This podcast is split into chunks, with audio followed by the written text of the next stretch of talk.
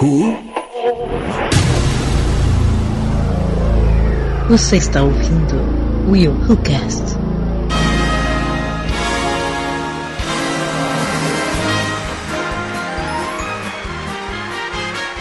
Not so live from the Will Who Cast. It's the Oscars.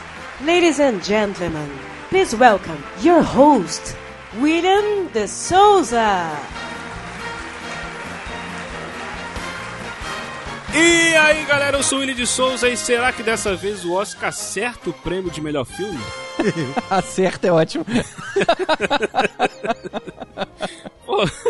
Eles estão dando, estão dando uns bicudos na bola, né, cara? Na cara do gol, eles dão, então isolam, bota a bola pra fora do Maracanã. Beleza, tá, tá realmente. Aqui é o Gustavo Guimarães do Podcastinadores. E vem cá, a gente não vai fazer um episódio tão longo e chato que nem o irlandês, não, né? Vixe. Vixe. caraca! O ouvinte ouvir em 4, 5 partes. Na sua cara, na sua cara, in your face. Que o Scorsese vai jogar pro GG e dizer: Esse filme não é pra você, cara. Não é pra você. É, aqui é o Davi Cardoso e será que 1917 é filme pra Oscar de melhor filme? Ó, Será? ó, será? Será? Daqui a que pouco. será que será? Aguarde. Fala galera, aqui é Cleiton Muniz e graças a Deus não tem nada como La La Land esse ano. Não é mesmo? Ah, que beleza. O Cleiton tá traumatizado. Tô. O trauma foi tão grande, mas tão grande, mas tão grande, porque naquele ano eu vi todos os filmes do Oscar e eu finalizei com La La Land. Cara, eu, final, eu finalizei, eu lembro até hoje, faltando 10 minutos pra começar o cast daquele ano. E eu tava num ódio. Mas num ódio. Nossa, Nossa, mano do céu. você queria final feliz, né, Cleiton? Eu já, já te conheço. Poxa, gente. Poxa. É isso aí, galera. Estamos aqui reunidos para mais um WilhoCast, o primeiro WilhoCast de 2020. Aê! Aê. Estamos de volta depois de umas férias, longas férias aí de um mês praticamente. E ah, hoje nós vamos falar já sobre o Oscar 2020, o que, que nós esperamos, quais, quais são as nossas expectativas para os filmes indicados ao Oscar de melhor filme, para essa premiação que, pra mim, esse ano tá bom, porque os outros anos. é, é, tá, mas esse ano tá bem disputado. Bora ver aí o que, vai dar esse papo. Mas, primeiro. Muito bem, galera, estamos de volta com mais um Errocast, o primeiro aqui de 2020. E antes de nós continuarmos no Zoô, só queria justificar aqui que a Ali não está nesse episódio, porque acabou que ela não pôde estar gravando conosco. Por quê? Porque acabou que ela não teve tempo de assistir aos filmes, né? Acho que ela assistiu um ou dois, se eu não me engano, ela não, na correria do dia a dia ela não conseguiu parar pra, pra assistir aos filmes. Então ela não deu pra ela estar participando desse episódio, mas no próximo episódio ela está- estará aí conosco aí, firme e forte participando com a sua risada maravilhosa aí conosco aí, tá? E vai lembrar também que você pode nos seguir nas redes sociais, Instagram, Facebook, Twitter. Temos um grupo no Telegram também, onde a galera tá lá sempre batendo papo, falando sobre tudo e mais um pouco. Então não deixe de participar, tem os links aí nas descrições. E eu queria também já agradecer aqui esse início de ano também aos nossos maravilhosos padrinhos que continuam nos apadreando. Aí a Kátia Barga, o William Floyd, o Yuri, o Renan. Então, muito obrigado aí a vocês. E se você também quiser ser um apoiador do Recast, aqui do Recast, o Rolando no Ar com Elas, você pode apoiar através do Padrinho, do Patreon, do PicPay. Tem todos os links aqui na descrição do post, tá? Então, sem mais delongas, simbora para esse papo aí sobre o Oscar 2020.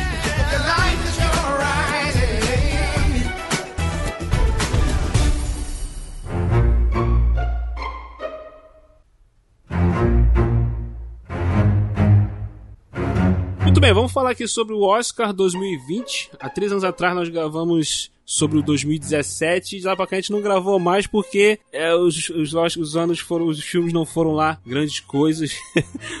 Nada que tivesse assim, caraca, pô, finalmente e tal. Mas esse ano não, esse ano eu, eu acho particularmente que todos os filmes foram muito bons, os tanto os filmes da melhor filme como as outras categorias. E um detalhe que eu tava até conversando com o Cleito esses dias é que esse ano de 2019, cara, vários filmes é, em- chamados independentes ou originais conseguiram se sobressair aos blockbusters. Isso eu achei muito bacana, cara. Tipo, é, é, filmes como os próprios indicados, o Irlandês, o Coringa, o Era Uma Vez em Hollywood, Parasita, é, esses filmes assim que normalmente passam despercebido, batidos, mas foram ótimos filmes, cara. Eu, eu achei que 2019 foi um ótimo ano pro cinema, tirando os blockbusters do geral. né? Eu- eu- é, é, Guerra Infinita, é, Ultimato, é, Shazam, Star Wars, esses filmes assim, né, mais, mais arrasa quarteirão. O que vocês acharam de- do cinema esse ano de 2019? Tem o, o, o Nós, do Jordan Peele, é, o Farol, que é mais recente, diretor da Bruxa. Também. Concordo, cara. É, eu só, a única coisa que eu discordo na sua fala é, é que você colocou Coringa como se não fosse um blockbuster. E eu entendo o que você quer dizer como blockbuster, é, mas é um blockbuster, né? É, ele acabou se tornando um blockbuster. É, né? é, ainda é da franquia de super-heróis, é porque ele foi tratado de forma diferente, mas ele é, ele atingiu o público de super-heróis, é, ele meio que agradou todo mundo por conta disso, né? Os que gostam e os que não gostam. Será que ele já fez um bilhão? Não, né? Vocês sabem disso? Sim! Já fez, já fez. Olha só, então, ou seja, é, tá, tá na categoria acabou- blockbuster, cara.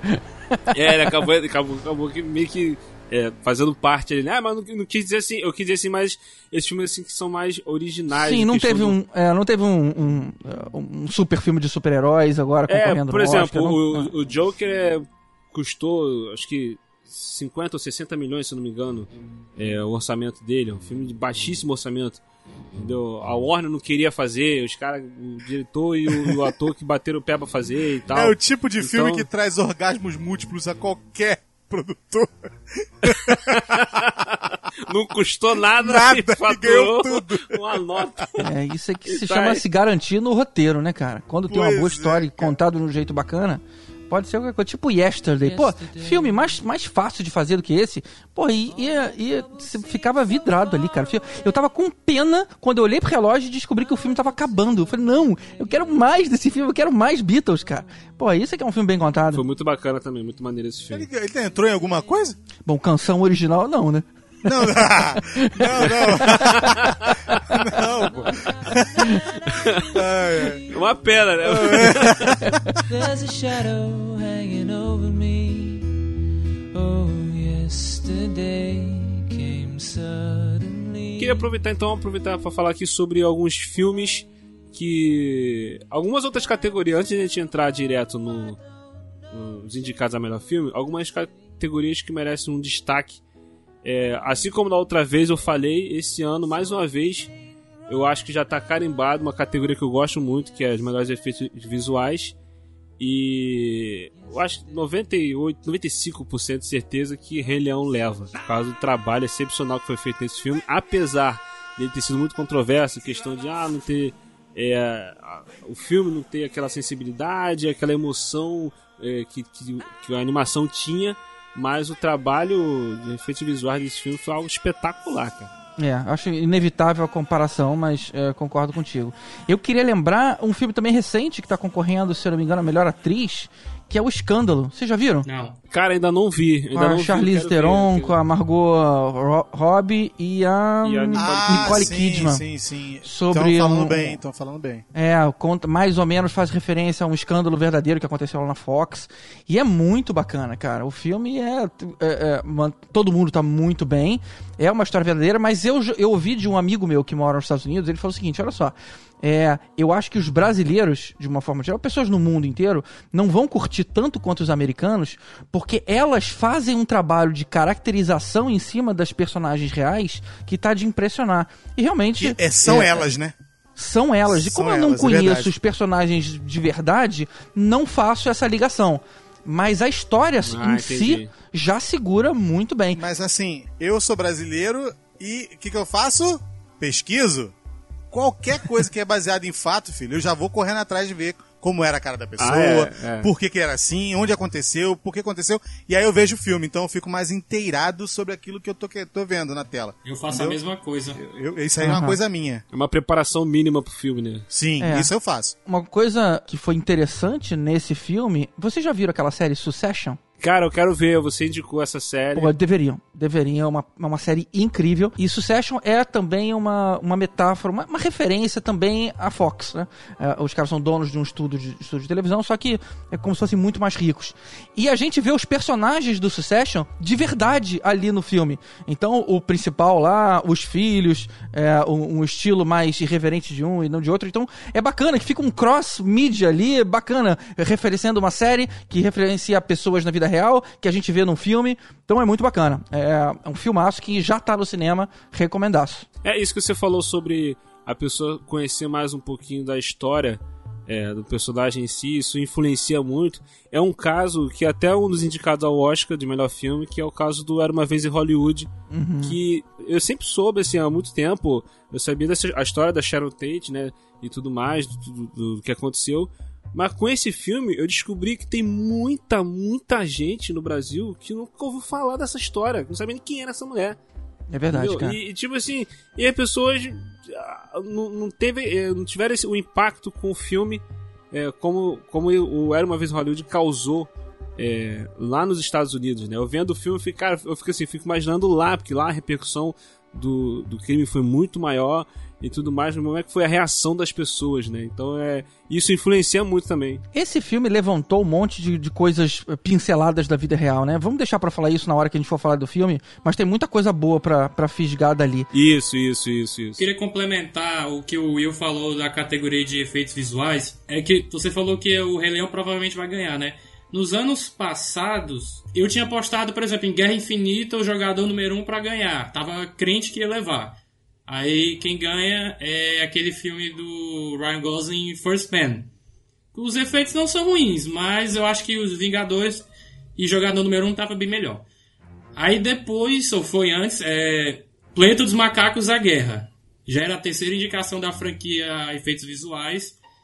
Aí quem ganha é Blade Runner 2049. Então eu cansei de apostar. Não vou mais. Ah, Gastou dinheiro com isso, cara? não, eu gasto, eu gasto a minha paciência. Ah, tá. Porque eu já ia falar, pô, cara, como é que você conseguiu fazer isso? Não, olha só, é porque eu acho assim, eu acho que eles levam muito em consideração o que que o efeito especial ele faz pra história em si. Não é só se é bem feito, o efeito CGI e tal e tudo mais. No caso do Rei Leão, é um caso até parecido com o do Mogli, que, cara, é praticamente. Ô, William, o você vai realmente inteiro. tentar explicar. Não. Você vai realmente tentar explicar o que vai na cabeça do velhaco? Tu vai mesmo, cara? Tu tá de sacanagem, tu tá de sacanagem. Você tá de sacanagem. Cara, olha pelo só, cara. de Deus. O Rei Leão é o mesmo caso do Mogli. É. o filme inteiro. Efeito especial na tua cara, mano. Não só uma cena ou outra, entendeu? É o filme inteiro, o cenário, os animais, tudo, velho. Mas será que eles vão dar um segundo Oscar pra praticamente a mesma coisa que foi o Mogli, entendeu? Eu meio que chuto aí o irlandês, mas o Rei Leão é quase. É, eu também acho que é quase certeza, mas. É porque o irlandês ele tem certos momentos que fica meio plástico, meio videogame. Eu não sei, não sei. Eu tô indo mais no Rei Leão por causa do- das outras, os outros indicados. O Star Wars praticamente nunca ganha, os mais recentes. Só tá lá marcando presença e tal. Mas é porque a academia tem certos preconceitos, né, com certo tipo de filmes. Um, um certo preconceito que teve também esse ano, que é, é uma coisa assim, difícil os filmes de terror concorrer nas categorias. Naquele ano Corra concorreu, foi uma boa surpresa.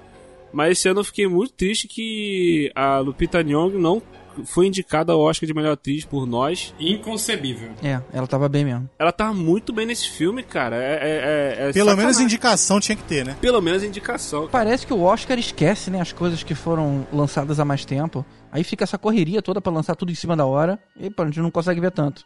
Esquece não, porque o Corra também foi no começo do ano, o Pantera Negra foi no começo do ano.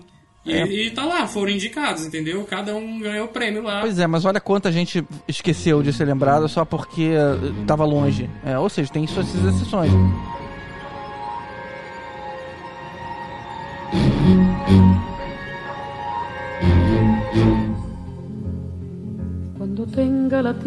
Eu queria fazer uma menção a Dois Papas, cara. Filme muito legal, também da Netflix. A Aline tá falando maravilhas desse filme. Muito bacana. É com, Maravilhas. é com Anthony Hopkins e aquele Jonathan cara Pryce. que fez o Alto Pardal É. do, do Game of Thrones. É, porque ele, como alto pardal lá no Game of Thrones, a galera já falava que ele podia ser o Papa Francisco, né? Aí É, ele vai é. faz o É filme e verdade. coloca ele. É. Quem era aquele cara mesmo, hein?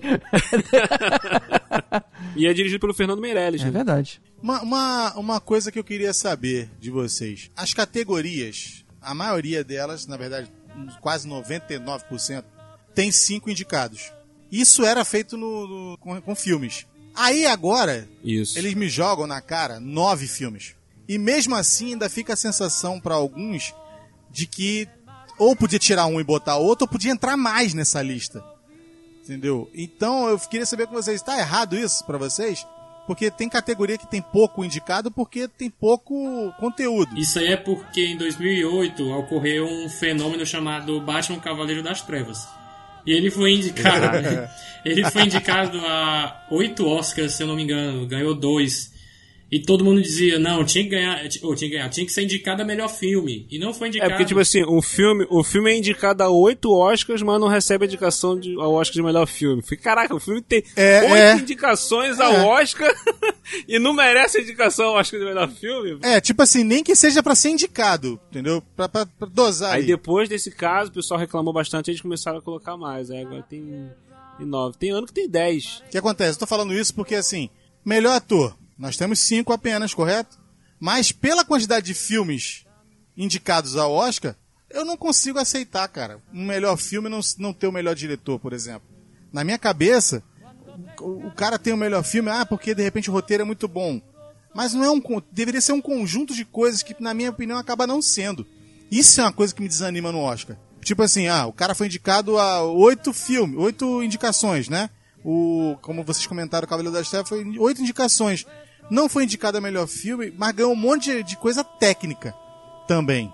Entendeu? Atuações, só o Hit Ledger que passou por cima, não foi isso? Eu acho que esse ano talvez você entenda a diferença disso, cara. Porque com 1917 é um puta trabalho do Sam Mendes, mas eu não acho que é o melhor filme. Então, Também a- ali fica mais claro que, tipo assim, caramba, o cara mandou muito bem. Tudo bem que o cara do Parasita também arrebentou. Mas a direção de, de- do lá de 1917 é espetacular. No entanto, eu acho que tem filmes melhores aí do que. Do que no ele, caso, como história. como, como conjunto da obra, né? Uma puta Ah, direção, Isso, ok. é. Eu, eu também acho assim, eu também acho assim. A gente vai falar mais do É. mais pra frente. E, mas também acho que o 1917 ele entra nesse ponto assim. Tecnicamente, ele é impecável. Mas pra Oscar de melhor filme. É, é, entendeu? Aí, a câmera corta pra dia depois, ganhou. Aí o William vai ficar como, né? Tudo bem, mas tá tranquilo. Ah, Não, mas é aquilo, é aquilo. É a mesma coisa que a gente falou na- nas outras vezes. Tipo assim, a gente vai falar aqui também no final. Tem aquele filme que você acha que merece ganhar e tem aquele filme que você sabe que vai ganhar. Eu acho que esse merece, mas quem vai ganhar é aquele. Entendeu? Esse ano tá assim também. Todo ano praticamente fica assim. Agora, uma coisa que eu sempre penso, cara, em todo Oscar, assim que tá chegando, é essa divisão de melhor ator e melhor atriz, né? É, por que não também aumenta essa categoria? Coloca nove pessoas e coloca a Sim, melhor atuação. sim, Não faz diferença ser homem e ser mulher ali. Vamos premiar os, os nove melhores. Indicar os Sim. nove melhores. Independe de, de, sei lá, de quem entrou. Se você, eu não sei se eu compreendi corretamente o que o GG falou, mas tipo assim, ator ou atriz não interessa, é aquilo ali É, e acabou. Joga todo mundo, é isso mesmo, entendi correto. Acaba com esse É. negócio de dessa separaçãozinha de merda. É isso? É, não é, que, não é que nem esporte e um esporte de contato que você tem que dividir. É, é que nem se fosse um esporte xadrez. Não faz sentido ter xadrez masculino e feminino. Não faz sentido. Assim como atuar também não faz sentido. Porque o cara, tipo assim, não, é não, é não Eu acho que é melhor atuação. Sim, atuação. independentemente de ser mulher ou homem. Exatamente. Põe nove pra não ficar pouco pronto, deixa os, que os melhores se sobressaem. Eu acho que eles fazem isso justamente para evitar confusões. Por exemplo, indicam na mesma categoria homens e mulheres. Aí, sei lá, cinco anos seguidos só dá homem. Mas aí não por causa ah, de, como vocês falaram, de militância, de feminismo, essas coisas, mas por causa mesmo de atuação, de qualidade. Ah, o cara foi melhor do que a mulher desse ano. Só, só um exemplo que eu tô dando. Aí Aí vai talvez. ficar aquele questionamento. Será que o cara tá ganhando porque é bom ator mesmo ou porque são só homens ganhando? Então eu entendi o que você quer dizer. É um ponto também. Não sei, É porque cara. o Stephen King, ele deu uma declaração parecida com o que eu tô falando agora. E o povo caiu de pau em cima dele, entendeu? Eu entendi o que eu queria dizer. Só que a galera levou pra outro lado, entendeu? Não, eu compreendo essa parte. E, tipo assim, na minha humilde opinião, é aquela velha máxima. Se time que tá ganhando não mexe, tá ótimo, deixa assim. Porque ano passado, por exemplo, o Malik ganhou lá o, o de melhor ator, que eu, tam, eu não achei que foi. Não sei se é É porque mesmo? eu vi. Eu, con- eu concordei, cara. Não achei- Bradley Cooper. Bradley Cooper era pra ter levado. Então, é exatamente, por exemplo, você vê o Malik, por exemplo, e você vê o Tom Eggert esse ano. É, isso que eu ia falar. Meu irmão, o cara mil vezes foi o Tom Eggert. O cara foi muito melhor e não foi indicado. E o Mil outro lá foi. Mil vezes melhor. Fez uma imitação, o cara foi uma imitação e, ganhou o Você Oscar. olha, você cara. vê o Elton John no Tom Eggert, cara. Você vê, pelo menos, eu, eu- tipo assim, eu pude ver, eh, eu não sou tão velho, mas eu vi os dois, né? No, no auge total deles, praticamente. Então, cara, você via, eu via, eu vi um boneco. Sinceramente, desculpa, mas eu vi um boneco no, no Bohemian Rhapsody. É Porque eu não vi o, o Fred Mercury ali. Eu vi um, um caricato. Nem suar pra ca- fazer a última apresentação dele, ele suou, cara. Ah, é verdade. Ele Pô, cara, sua. Você via, você via, você via, quem viu o show ao vivo? Eu era pequeno. Mas você vê na internet, meu irmão, o cara tá sofrendo pra sair as notas. E sai, e o cara tira da alma, meu irmão. Ele tira da alma. E vê o cara lá, o cara tá chupando chiclete, filho. Tipo, caguei. Entendeu? Que cruel. Pra mim dói, entendeu? Que cruel. Dói. Pra mim dói. O cara fez um puta trabalho maneiro, mas. Não, Ok, ele, o- pô, o- não, olha só. Ele fez um puta trabalho baneiro. Ok. Ele fez uma boa é, imitação. Isso. é, Ele fez uma boa imitação. Imitação do Fred Mercury. Agora, pra ganhar o Oscar, É. cara, Por exemplo, o, um que ganhou o Oscar fazendo esse tipo de trabalho, que é o, o que fez o Ray.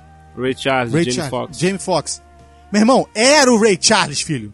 Não tem como não dizer, até a voz. Era o cara, entendeu? Então, é, a diferença. Isso aí você olhava pro irmão, se esse cara não ganhar, tá de sacanagem.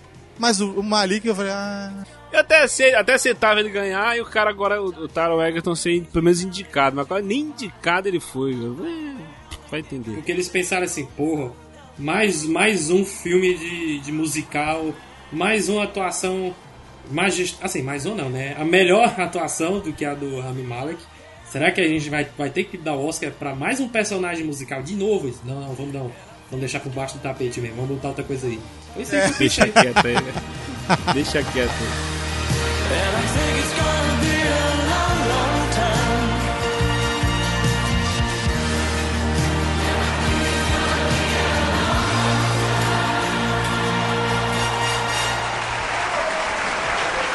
And the Oscar goes to.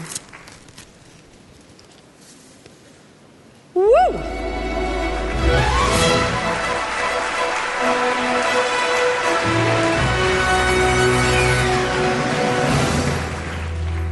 One, two, one, two, three, four. E vamos agora aos indicados ao Oscar de melhor filmes. Vamos começar com Ford versus Ferrari. Né, ali um filme que se passa durante a década de 60, um grupo de engenheiros americanos é designado pela empresa automobilística Ford para construir um carro de corrida mais rápido que o da até então campeã, a empresa italiana Ferrari. Então tudo culmina, culmina na corrida do campeonato mundial masculino que acontece na França em 1966, onde o melhor carro deve vencer. É um filmaço esse, né? Acho que todo mundo, todos nós aqui vimos, certo? Pois é, cara, aí que tá. Eu ainda- esse filme eu ainda não cheguei a ver. Eu confesso que eu fiquei com preconceito com esse filme. Quando eu vi o trailer, eu falei, caralho, mais do mesmo. Quando ele foi indicado ao Oscar, eu fiquei surpreso. Caramba, mais do mesmo. Que mesmo é esse? eu, É, eu quero ver os filme outros. De, filme de superação. Eu, eu, eu- pelo trailer, eu achei assim: esses filmes de superação, de corrida, de cara, corrida, de filme de. de- tem vários filmes de corrida que tem por aí. Corrida. de disputinha. Corrida, É, corrida. é, de disputinha, de piloto, de o essas coisas assim. O William de- de- botando lá os argumentos dele. Ah, corrida. É, Uh, corrida, corrida. corrida. É, é o carro fazendo a Filme de volta. corrida com corrida. Ah, corrida, não. Eu vou, eu vou matar. corrida com Eu vou corrida. matar um milhão de americanos agora, hein? É. tipo assim. é, como é que chama? Trechoval, né? Putz, é a mesma coisa, né? Dando volta, volta, round, Eu round, round. confesso que eu não sou muito fã desse tipo de filme, filmes de esporte em geral, assim. Tem alguns que eu vejo, tipo Rock, Creed, né, no caso de boxe. É, e de carro, dificilmente. Esse eu, eu- esse eu vi, eu- pô, eu quero ver esse aí. Tem Matt Damon e o Christian Bale, o diretor do Logan, e Johnny June, que é um filmaço que eu vi amei de paixão. E assim, pra- eu posso estar enganado, mas vocês que devem, devem entender melhor de carro do que eu e viveram nos anos 80, é, devia ser chamado de Chevette versus Paraty, não? Uma coisa assim. Ui! Caramba, cara. A cadeira rodou e Bizarro. caiu aqui agora. Peraí, só deixa eu levantar. Olha, eu realmente acho que vocês precisam ver esse filme. Vocês estão, eh, vocês estão contaminados pelo que vocês acham que é. E é um filme de corrida que não é de corrida. Quer dizer, você tem a, a, a corrida em dois momentos, mas o diretor ele foi tão criativo ali para que isso não ficasse enjoativo que o filme inteiro é sobre a história de como eles constroem um carro, e como eles sobrevivem com os relacionamentos assim, e como ele e como é a espionagem entre as eh, entre as grandes montadoras naquela época. Corrida mesmo tem dois momentos só e o filme tem duas horas e meia. Então, ou seja, foi um jeito muito eficiente de falar de corrida de um jeito que não que não cansasse. Inclusive tem uma cena muito legal que é Porra, é foda, a gente não pode dar spoiler. Bom, é como ele, ele, ele fala da corrida, mas não mostra a corrida do, do- daquele olhar. Sabe? Fica, a câmera fica muito tempo é, fora da pista enquanto a corrida está acontecendo. É, e isso foi, isso foi muito interessante. A gente sabia o que estava acontecendo lá, mas ninguém estava vendo. Era como se você, é, espectador, também tivesse sendo excluído daquela, daquele momento da corrida. É, então no caso, aquela, aquela velha é a máxima, né? Tem o clímax dos filmes, correto? Que nós costumamos ver. Tem toda aquela jornada durante o meio, né? Início, meio e fim. Então, pelo que o GG tá falando, são as cerejas do bolo. A corrida, no caso, são as cerejinhas, é isso, GG? Exato. E ainda, eu diria que tem um molho especial ali, que é a gente ter contato com uma corrida que, que não chega até a gente, que é Le Mans, que são 24 horas correndo. Tipo Assim, você, você leva os, os pilotos à exaustão, cara. E, é, são sempre. Cada escuderia tem dois, né? Pra poder ir revezando, enquanto o outro cara dá uma mini descansada, vai ao banheiro, come e volta de novo pro carro.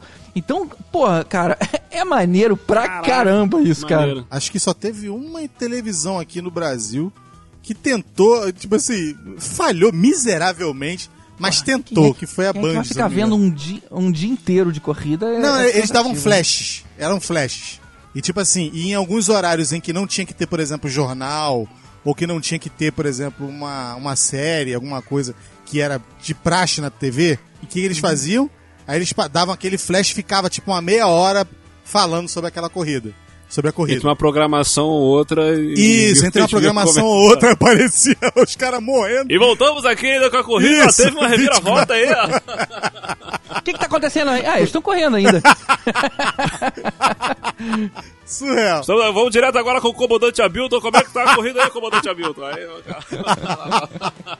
Tipo isso. e é muito interessante ver como é que a Ford tava doída por não ter o glamour da Ferrari, né? Pô, Ferrari é Ferrari e tudo mais. É, todo mundo, os carros eram lindos e tudo mais. Cara, mas a Ford vendia horrores e a Ferrari não vendia nada. Mas os carros eram mais desejáveis. Então eles lá queriam mais. Não, eu não quero só vender muito. Eu quero que as pessoas tenham orgulho dos carros. Pô, mas o Ford É era tudo igual, tudo preto, tudo grandão, tudo quadradão, sabe? Então essa essa coisa por trás dos bastidores foi muito boa. Uma pergunta, GG. Você que tá, tá entendidão do filme aí. Também tem um lance do, do, do orgulho feridão dos americanos, não? Tem que ser melhor em tudo? É, cara, isso sempre tem, né? Pois mas é, como mas- Eles estão usando, como eles estão usando uma história real, é, então tem. Não, não, não, não. dá é, pra- tô- não é, eles, eles pontuam isso no filme. não pontuam como orgulho americano, mas eles, na hora, por exemplo, tem. é, Isso é uma história conhecida, né? Eles tentam comprar a Ferrari e aí a Fiat passa na frente e compra antes deles. E a Fiat é italiana também, então é, eles ficam doídos. Falei, caramba, os caras que são menores que a gente passaram a gente, compraram a parada, então eles se sentem muito doídos. Até a hora eles falam assim: não, dane-se, não vou comprar uma escuderia, eu vou montar uma. E aí eles viram piada no mundo. Essa hora que mexe com os brios. Falou, cara, Sim. fala sério. Olha como é que é teu carro. Você vai competir com uma Ferrari? E aí eles falam, vamos. Aí, cara, Ah, a- a, doído, gente é doído, é assistindo, doído. a gente assistindo fica com os brios mexidos. Ah, agora vocês vão. Sinistro, hein? Ah, tipo, tipo aquela a briguinha do colégio, né? Ih, eu não deixava. Ai! É, ih, ih. e uma coisa que não dá pra deixar de mencionar é que não teve CGI nas corridas. Eles usaram carros de verdade. Não, cara. isso eu já sabia. Por isso eu já sabia. Ah, Isso é um ponto, muito tá legal, cara. Ficou muito, ficou muito factível ali, muito crível, é, já que os carros realmente E, existiam. é- e todo mundo sabe que é complicado você. é, é, como é que eu vou dizer? Filmar e dar a sensação, o peso da- da- dos carros em movimento, né? Se você parar pra ver a Fórmula 1 hoje, a sensação que dá é que os carros estão meio que parados. Então você dá a sensação de que tá acontecendo tudo aquilo ali, é complicado de fazer. Eu vi um documentário falando, um, um making off, off, off, off, falando sobre é, alguns acidentes que foram filmados e eles tiveram que quebrar carro e tal, e, e dane-se. E eles pegaram, rapaz, uma quantidade assim, bastante respeitável pra quebrar, né, meu irmão? E, tipo assim, os acidentes que você bota pra ver na vida real, lá no, no YouTube da vida, procurar, e os acidentes são bem parecidos. Até isso eles conseguiram é, meio que colocar, né, dentro do, do filme. Eu fiquei realmente, falei, gente, os caras são Maneiro. chatos. Você viu o trailer desse filme? Vi, vi. Então, isso saiu em todas as versões de trailer, mas tem uma cena que o Matt Damon coloca o, o chefão lá pra dar uma voltinha no, no GT40, que é o que Sim. ele tava construindo, e o cara se desespera, começa a chorar. A continuação dessa cena, cara, é linda, porque a gente acaba o, o, o- de ver o trailer ali e fala, caramba, o cara teve um maior cagaço.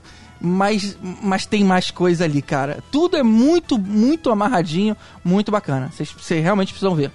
Uma pena que esse filme já saiu do cinema, porque era um belo filme de se ver no cinema. Vamos combinar que é uma paixão, né, cara? É verdade. Carro, carro é um negócio que mexe. Mas com a gente, né? As novas gerações não, não, não pensam mais assim.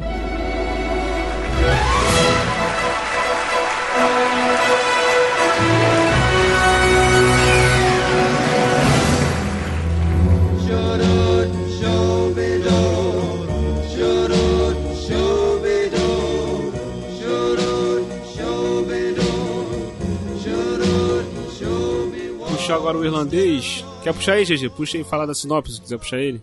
Pô, você quer mesmo que eu fale? filme que eu Uma mais... pontinha de sarcasmo aí, mas tudo bem. Tá bom.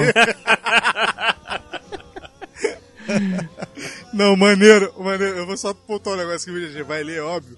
Mas muito engraçado. O GG reclama de três horas e o William me bota três linhas.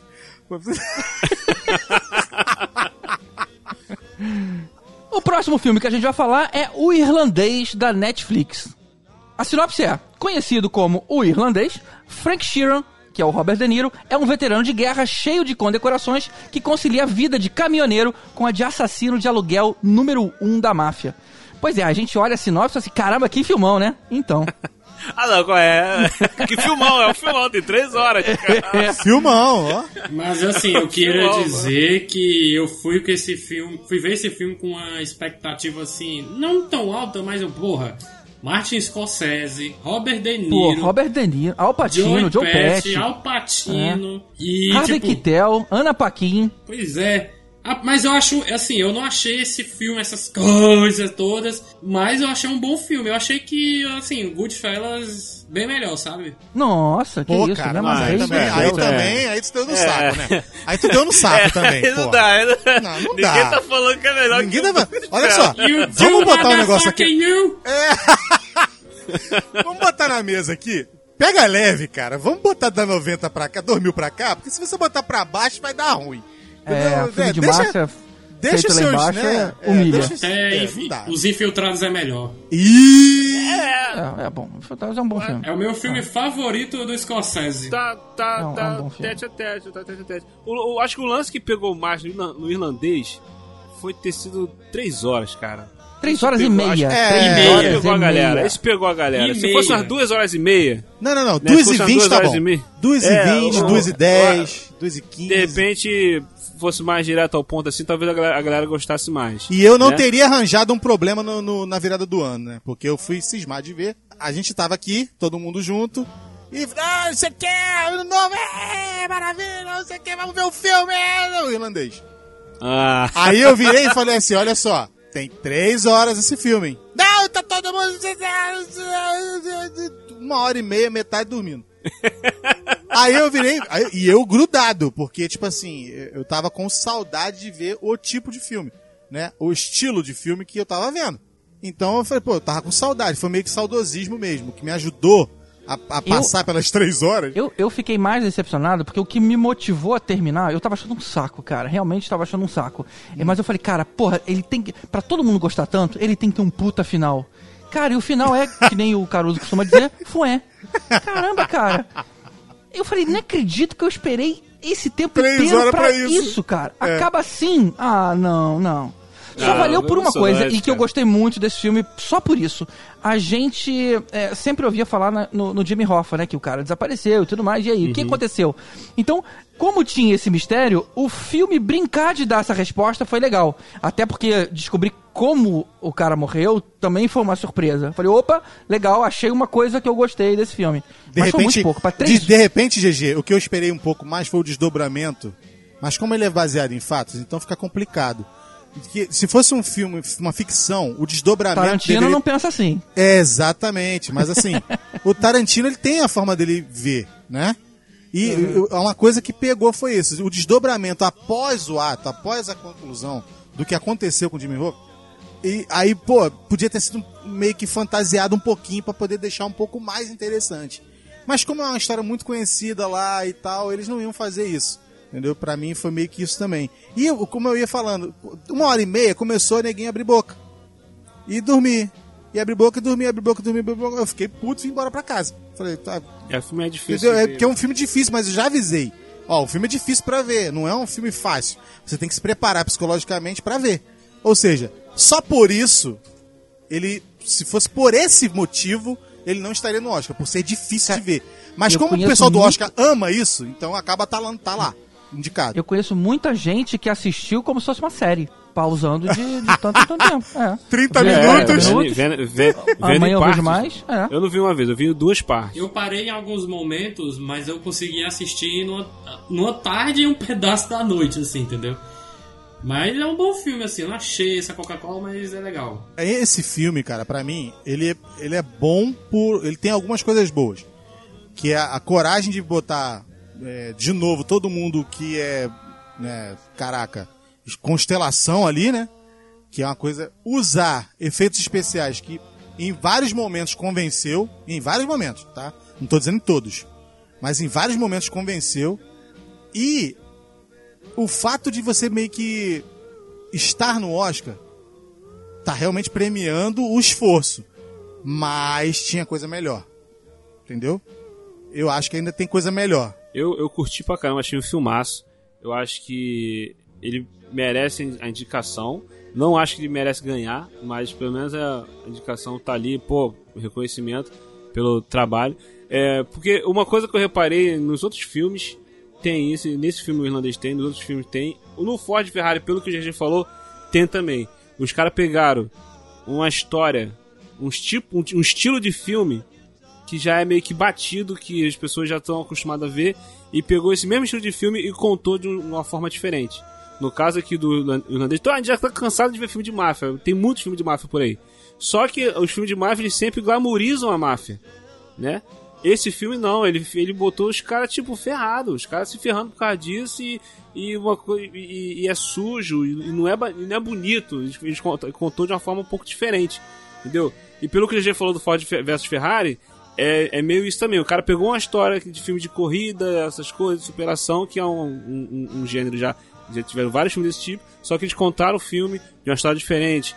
O Era uma vez em Hollywood é assim, o Jojo Rabbit é assim. Então, quer dizer, vários filmes é, pegaram isso, tipo, histórias conhecidas, estilo de filme conhecido e fazer um pouquinho diferente, né? Sair um pouco da mesmice já com al- algo que já tem, né?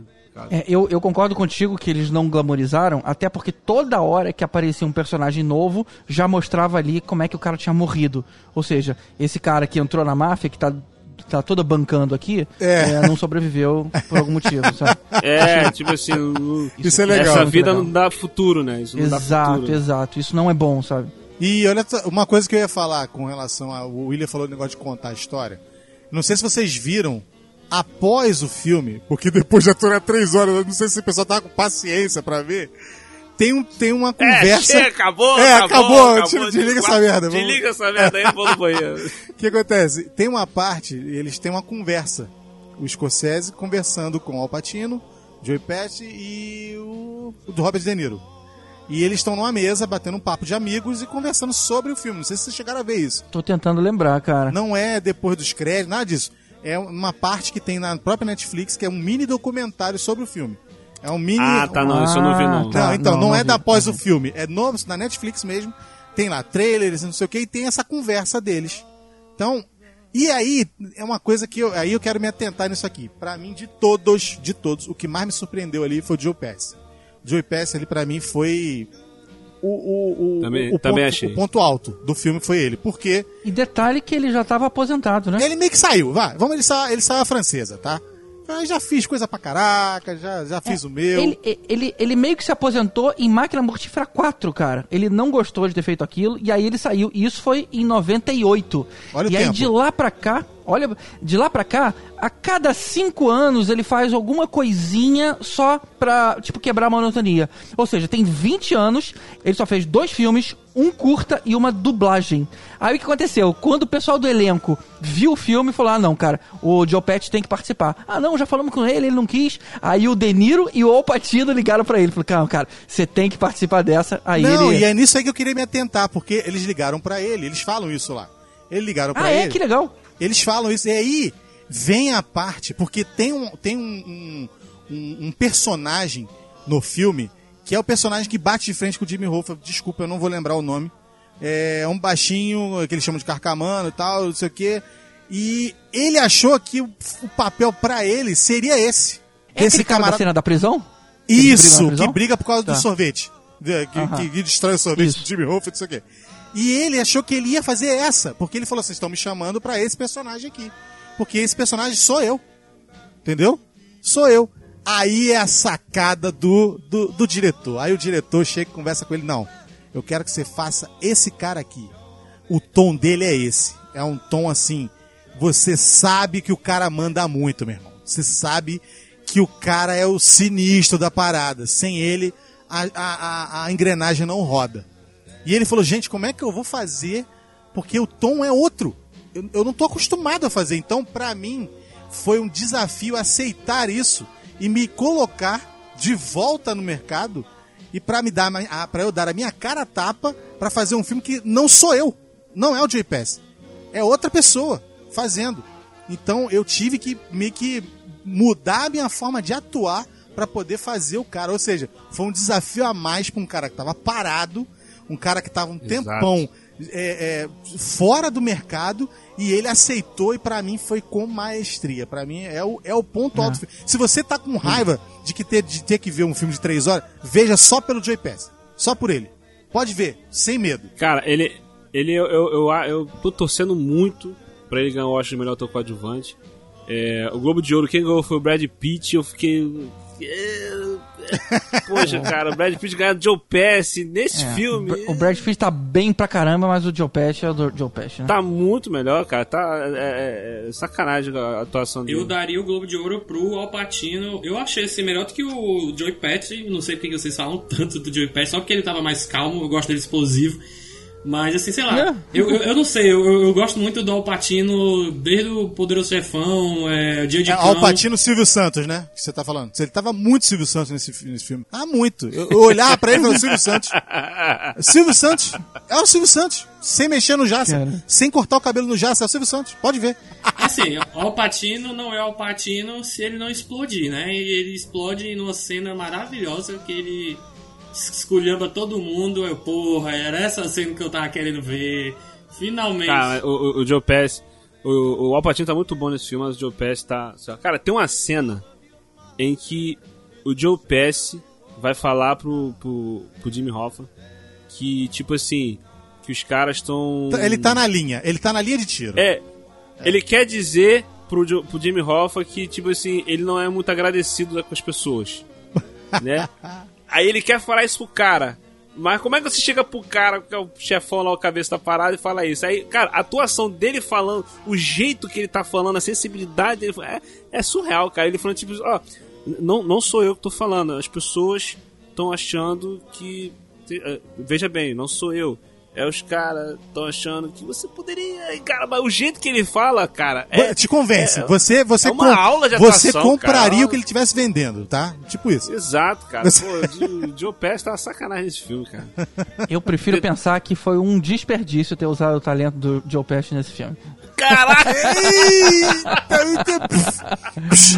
Caralho, que filme. O cara saiu da aposentadoria pra três horas e meia e no final ele deve ter visto assim, porra, sério? Não, pera lá, mas ele fez uma e meia. Pô, vamos combinar. Ele pareceu uma e meia. Vamos, não, vamos dar, uma- dar uma folga. Não, Aí também não. Aí também não. A verdade é que tá todo mundo idoso e como eles usaram o CGI, pegaram dublês e cada um fez um dia de filmagem só pra pegar o modelo do corpo acabou. É outra Depois pessoa. dublaram, né? Depois dublaram no estúdio.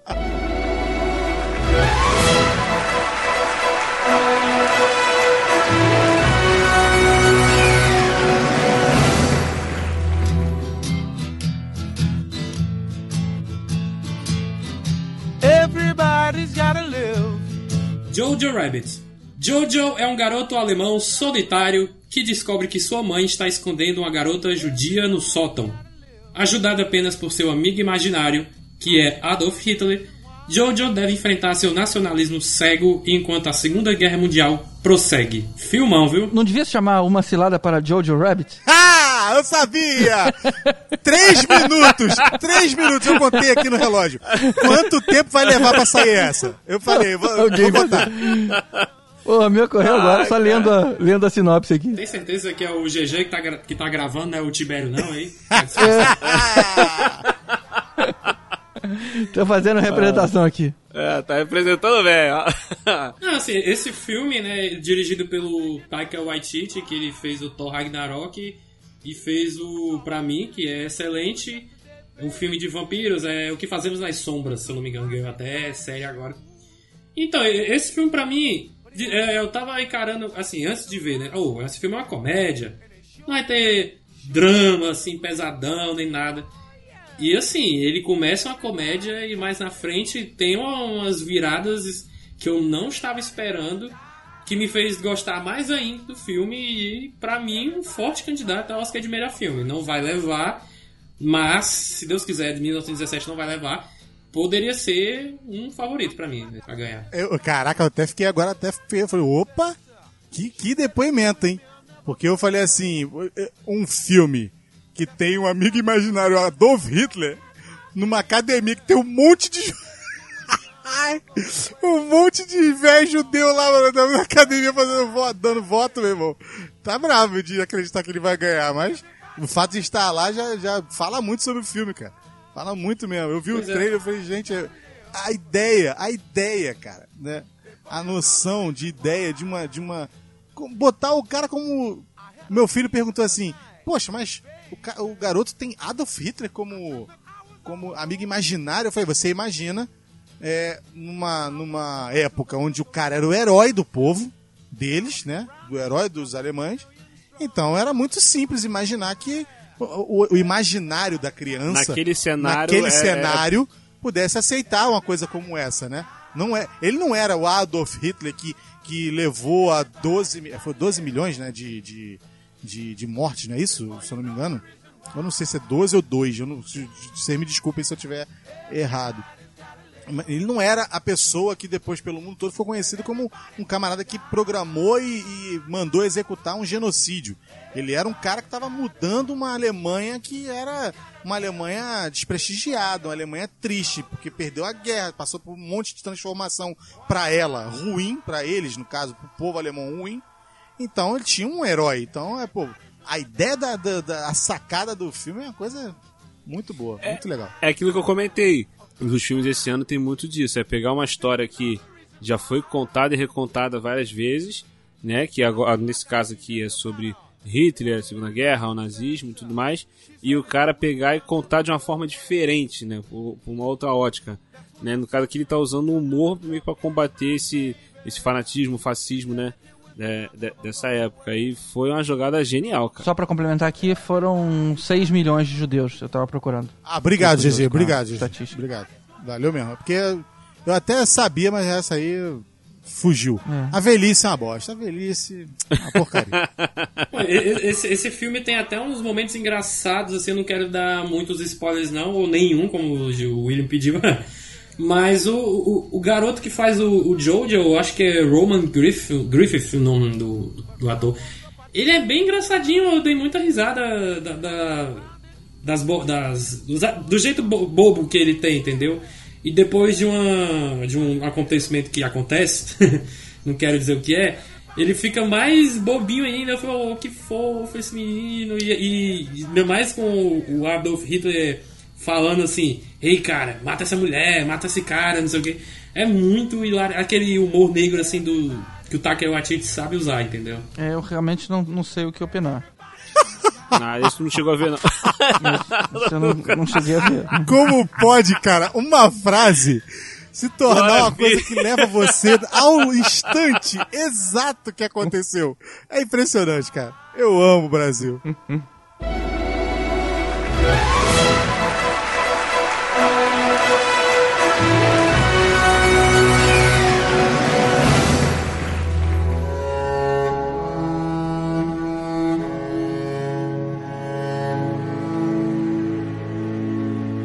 Joker!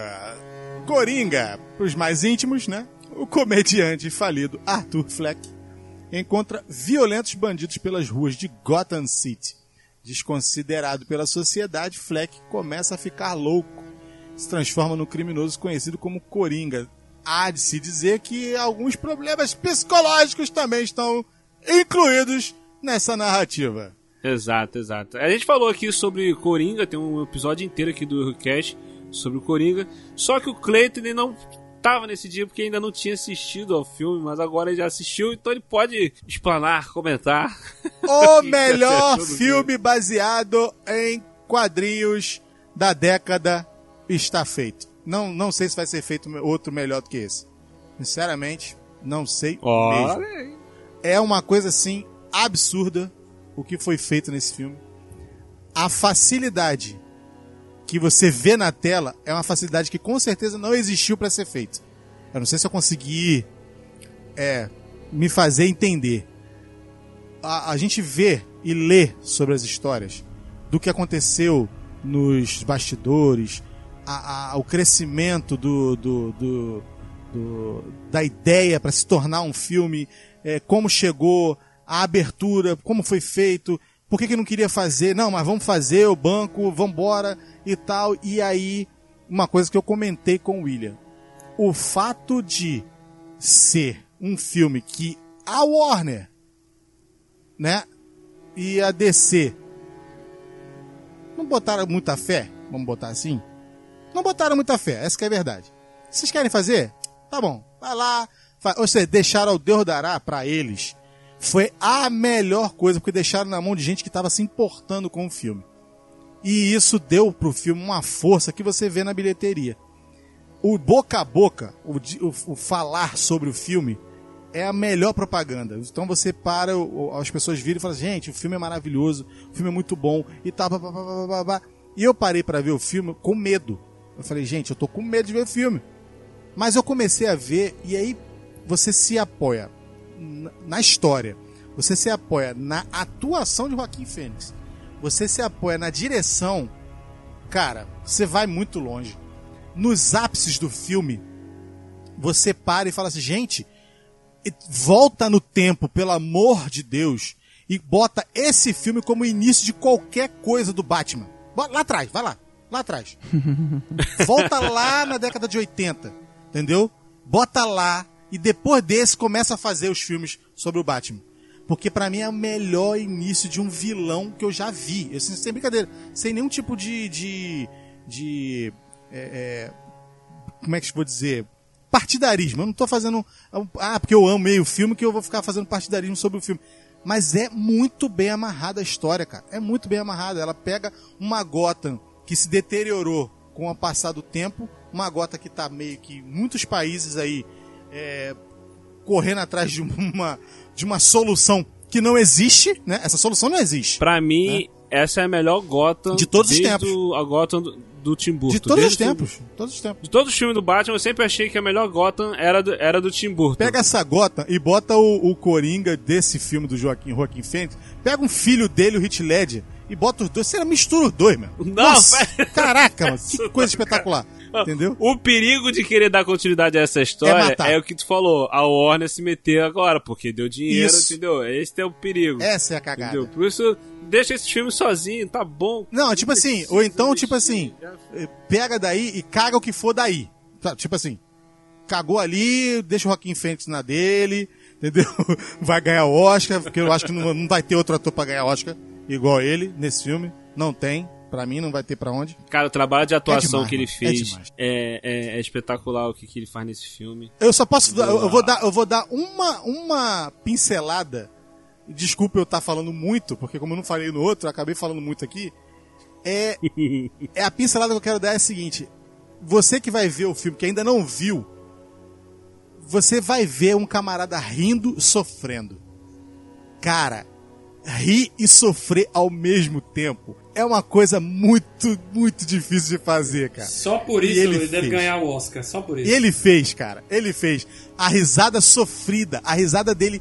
ele- depois tem um momento que ele meio que abraça o personagem. Não, o cara que tá rindo e não quer rir, É, e ele tá desesperado porque ele não consegue parar de rir. é surreal. E ele sabe que essa risada tá fazendo, vai fazer mal pra ele porque as pessoas estão interpretando de forma errada. E ele tá desesperado tentando segurar a risada. Nossa É senhora, surreal, É surreal. É surreal. Eu fiquei aqui vendo no meu sofá, eu falei, gente, dá vontade de chegar no cara, abraçar o cara. Tipo assim, pô, cara, calma, respira, porque toda vez que acontece alguma coisa, eu não vou ficar falando muito, senão eu vou entregar muito. Mas, tipo assim, você vê o cara rir, sofrendo, é, para mim é uma das coisas mais espetaculares desse filme. Depois ele abraça a situação. Ele meio que tava, eu já tô nesta merda, né? Então, vamos, eu sou eu, eu, eu, eu sou eu, e vamos pra frente, que não tem pra onde mudar. Então vamos continuar essa bagaça aqui e tal. Mas até ele chegar nessa parte de ele se aceitar, meu irmão, é muito bom, cara. É muito bom. Cara, e a cena de ele e o Robert De Niro lá no talk show, sendo entrevistado, é um- uma aula, cara, de atuação, os dois. O Robert De Niro também tá sensacional nesse filme. Cara, eles dois juntos ali foi um- é espetacular, cara. Eu, eu, eu amei demais esse filme. É, eu, eu acho é, que falar de Coringa é meio chover no molhado, né? Realmente não tem, não, não tem lim- É porque o, o Cleiton chegou agora. É, Mas porque realmente- a gente realmente- gravou sobre ele e não, não chegou a falar. E aí ele agora finalmente ele assistiu. Né? É, Tá desabafando, tá botando pra fora. Deixa ele falar. acho- Não, tá certo, tá certo. É bom, bom falar. Imagina, eu ia ficar, eu ia ficar tenso se eu não tivesse falado disso na época. Mas é, é bom quando a gente vê. Acho que a gente tava meio cansado de filme de super-herói, né? Então quando você trata daquilo de um jeito diferente, ele é, por si só já chama a atenção. Foi assim com o Logan. Foi assim com Isso, Coringa. exato. E eu estou bastante otimista para Novos Mutantes, que vai ser um filme de terror. Então é, é interessante a gente fugir das fórmulas que já estão cansando. O que eu não contava é que não só ia fazer de um jeito diferente, mas ia fazer de um jeito magistral. Eu não esperava essa, esse talento todo, é- esse resultado. Só o roteiro já era legal. Do jeito que foi feito, então, realmente é para ser um dos melhores filmes do ano. Eu vou, eu vou complementar o que você tá falando, GG. Se você me permite, com carinho e humildade, de eu poder fazer isso, é você chegar e, e você falou assim, ah, pô, de um jeito magistral, não sei o que, sabe por quê? Porque há um tempo atrás, quando um tal Jared Leto foi chamado pra fazer o Coringa e botaram uma pressão dos infernos, dizendo que era o melhor, que não sei o que, que ele tava, ele, ele vestiu, era um novo Hit Ledger, vestiu o, o, o personagem. tava vivendo o personagem, Vivendo o personagem. E não sei o que, você fala, caraca, será que o cara vai conseguir fazer melhor do que o, que o Hit Ledger, cara? Será que ele vai conseguir dar essa vida toda pro, pro, pro cara? Aí, meu irmão, você se você meio que desgosta, entendeu? Você desgosta. Você- É. E, que é e eu vou te falar, o Jared Leto é um puta ator. Sim, sim. É, eu acho sim que ele mergulhou no personagem, mas um personagem que criaram ali. Foi errado o personagem que fizeram. Um, um Coringa bombado, cheio de tatuagem. É, não é assim, o Coringa é desse jeito, cara. Ele é todo tosco, é um cara muito mais A cruel corrida. do que, Ele correndo, É. cara. Ele do correndo. que Bad Boy. Ai, meu Deus. Pra ter noção, cara, pra ter noção, a, a- sem dar spoiler, a, a cena, a cena do, do. Apesar que a essa altura do campeonato, se a pessoa não viu o filme, ela já viu É, a cena na, exato. ela já viu a cena na internet. Principalmente o teu público. É, o cara que não viu É, não quer ver. é, exatamente. Então, tipo assim, a cena do, do talk show, ela é um nível de tensão tão absurdo, aquela cena, que eu não fazia ideia do que iria acontecer. Porque, tipo assim, nos quadrinhos tem essa cena, na animação tem essa cena. A cena foi muito bem adaptada. Só que nos quadrinhos acontece uma coisa, na animação acontece outra. E eu fiquei esperando várias coisas similares ao que acontece na, na animação e nos quadrinhos. E no filme é totalmente diferente, cara. Eu tava numa tensão tão absurda que eu tive, caraca, o que, que vai acontecer? E foi aquela- vem aquela crescente, foi crescendo, crescendo, crescendo. Quando chega no, No ápice. eu fiquei, caraca, mano. cara, é surreal, é surreal. A trilha sonora dessa cena ajuda bastante na criação Muito, da, da muito, tensão. E ela vai ganhar o Oscar. Vai ganhar, vai ganhar. vai A, ganhar. trilha sonora, a trilha sonora desse filme é, é espetacular. Tá ganhando todos os prêmios de melhor trilha sonora. Chegar no Oscar e não ganhar é Não, sacanagem é isso também. que é o meu medo, cara. Esse que é o meu medo. Não, ele já ganhou um monte. Não vamos dar aqui não, porque ele já ganhou um monte. Vai ganhar uns três aqui, vai ganhar melhor ator, talvez, talvez direção, não sei o quê. Não, não, vamos deixar. Pô, cara, aí eu vou ficar puto. Aí eu vou ficar louco. Meu Deus do céu. a, primeira mulher a ganhar Oscar de trilha sonora. É a Hildo e o sobrenome que eu não faço ideia de como pronunciar. É, não dá pra. Mas tá aí, eu tava falando do, do Sam Mendes de 1917. O, o Todd Phillips, é, que é o diretor desse filme, ele também. é, é, o que ele conseguiu, cara, foi impressionante. Até as horas que ele usava um pouquinho de humor, era o humor doente Sim. do Coringa. Exato. Como, por exemplo, a hora que ele vira a chave, né? Ele vira um assassino e, e tá aquela cena lá do anão preso na casa dele. A, a parada tem um quezinho de humor, mas a gente tava tão chocado e, e- e tão paralisado com a cena que, que, que o- a, a gente ficou no conflito. Tipo assim, cara, eu vou rir ou não rio? Não posso rir. Meu Deus, o que, que vai É, acontecer com ele, fica- sabe? é, Ficou uma coisa doente ali Ah, que eu adoeci, eu ri. E, e aquilo não foi mérito do, do, do Coringa, do ator. Aquilo foi mérito do diretor de ter construído a cena daquele Exato, jeito. exato. Você não espera também, né, cara? Muita coisa pegou, pegou de surpresa. Porque você tá acostumado. Total, total. Você tá acostumado com um tipo de narrativa que não te leva pra isso, mesmo nos filmes com, com classificação alta, como é esse.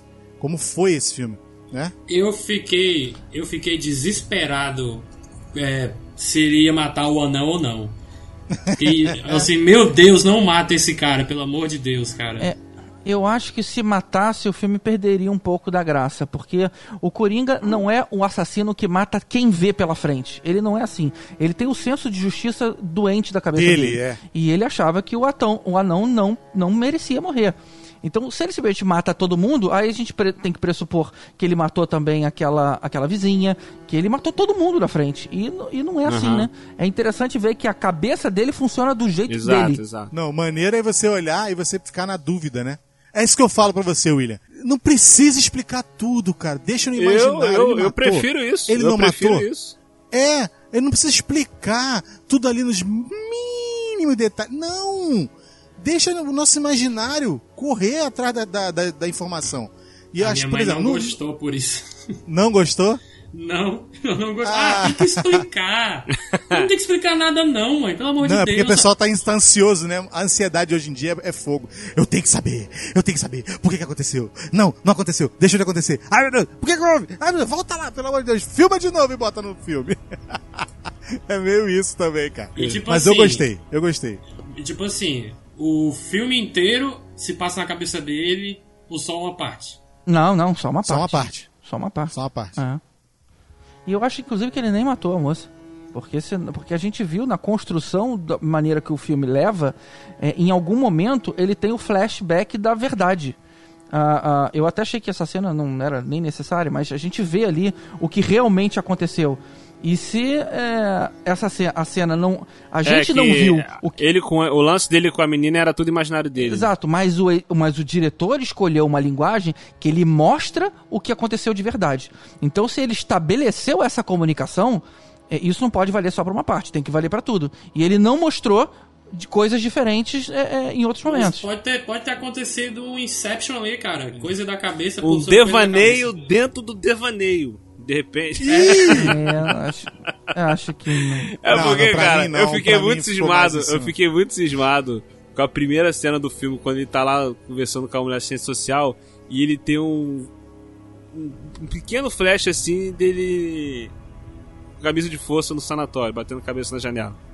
Lá no início do filme acontece isso. Eu falei, cara, que não foi gratuito. Aí eu já até veio o William. Ai, meu Deus, vai terminar o filme com ele dentro do, do sanatório, Não. tendo tudo na cabeça O dele. filme Ai, é. meu Deus do céu. pra mim, o filme é todo na cabeça dele, cara. O escritório da mulher. O escritório É, da o mulher do sanatório é igual ao escritório da, da mulher da assistência social. Tem várias coisas assim. Aí fica no. É o lance, fica no ar, a interpretação de cada um. Entendeu?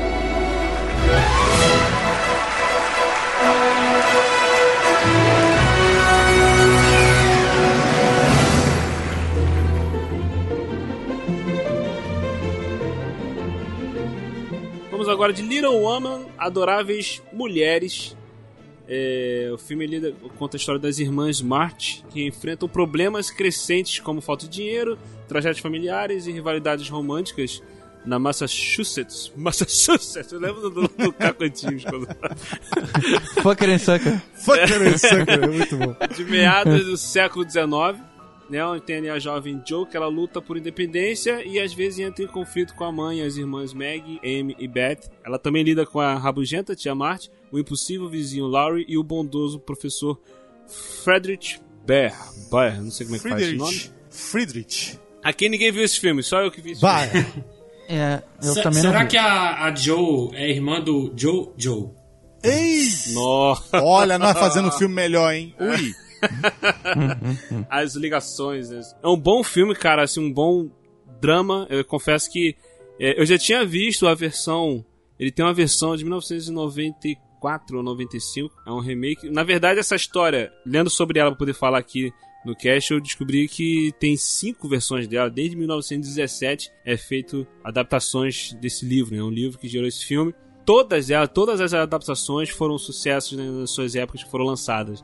É uma parada que a gente vê que é um- é um- a, história é boa, porque de todas as vezes que ela foi feita, ela agradou, ela foi um sucesso, foi um bom filme. É a mesma história sendo contada várias vezes, cara. Cada vez está sendo contada com um detalhezinho, uma forma diferente. Ele tem um começo divertido, ele parece que é um- uma sessão da tarde e tal, aquele filme bem, bem família e tal, só que no decorrer da trama as coisas vão desenvolvendo, vai tendo uma crescente e termina de uma forma memorável, um drama fantástico. Eu achava que a, a diretora desse filme ela merecia ser indicada ao Oscar de melhor direção, porque o, é o que ela faz aqui, detalhes de como ela conta a história, de como ela mostra as coisas, as mulheres passando pelo preconceito que elas têm, por exemplo, uma go- quer ser escritora e ela tem aquele preconceito por ser uma mulher escrevendo, os homens dos jornais da- tratam ela mal e tal, tu vê os detalhes das reações, de como ela lida com isso. É aquela sensibilidade de ser um filme dirigido por mulher, né, dirigindo mulheres e nada melhor do que uma mulher para entender como uma mulher reagiria às situações, né? E o filme trabalha isso muito bem, cara. É um filme que vale a pena ver, é bem, bem bacana, bem emocionante. Eu acho que a, a, a parte que provavelmente que, que é a melhor desse filme é utilizar a época, né? A época, porque ele é de época, não é isso? isso, isso, Então, exatamente. e ele usa- passa no século XIX. Então, ele usa o século XIX, então ele usa e mostra pra galera de hoje que às vezes tem reclamações que muitas são fundamentadas, mas também tem umas que não são fundamentadas. E aí você vê um filme que de repente aparece tudo isso na visão da época, e aí você fala, puta merda, o troço na época era sinistro. Não é? Hoje em dia, ninguém tem facilidades em vista disso aí. Entendeu? Então, acho que é muito bom também para poder meio que fazer pensar, né? Botar na, na mesa, ó. Pá, tá aqui, ó. Era assim, meu irmão. Olha, é- é- tem muito a conquistar? Tem muito a poder tirar da cartola ainda? Tem. Mas ó, como é que era? Ó o início de tudo, como é que tava. Ó, como é que era isso aqui. A ideia era, acho que deve ter sido mais ou menos essa. E cara, e o elenco tá sensacional. A menina, a atriz principal, a Saoirse Ronan, acho que é esse o nome dela, tá concorrendo ao Oscar de melhor atriz pra esse filme. Pelas indicadas, não sei se ela, se ela vai ganhar, porque eu não vi os outros filmes. Eu, eu acho que a Scarlett Johansson tá melhor do que ela. Eu, pelos pelo que eu vi, eu não sei, o GG viu, Charlize, eh, viu o escândalo, ele sabe como é que tá a Charlize Theron. tá sendo indicada. Eu acho que a Scarlett Johansson tem- teve uma boa atuação pra ganhar. A Renée Zellweger também não sei, eu não assisti o filme dela. Judy deve ganhar. Jude, né? Deve ganhar. Judy porque eles adoram a cinebiografia. Adoram. Amam. Então, tipo assim, ó, eu adoro as mulheres. Tem essa menina, Saoirse Ronan, tem a Emma Watson, Laura Dern. Laura Michelle- Dern de novo? Laura Dern tá na história de casamento. Isso, ela tá nesse filme também. Mas, Meryl é, mas é coadjuvante, não? É coadjuvante, é, bem coadjuvante. Não, ela, ela não tá indicada pra esse filme, não, mas ela tá nesse filme. Ah, entendi. Ah, tá. Ela. Nesse filme também tem a Meryl Streep, tem. De cara de novo, Bob- não, né? Não, não, de cara não. tem o Bob Odenkirk, o cara que faz o. Better Call Saul! Better Call Saul. Better Better Call Better Call Call Saul, é, tem esse cara. Então, tipo assim, vale a pena ver. Se, se quiser também, vale a pena ver também o de 94 também, que tem um elenco maravilhoso. Tem Winona Ryder, é, Christian Dante, Christian Bale, é, Susan Sarandon. Tem um elenco bom também, o filme de 94 também é muito bom, então vale conferir.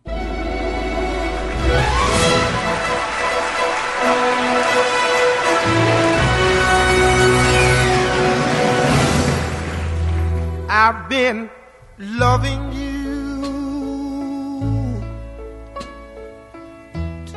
long to stop now.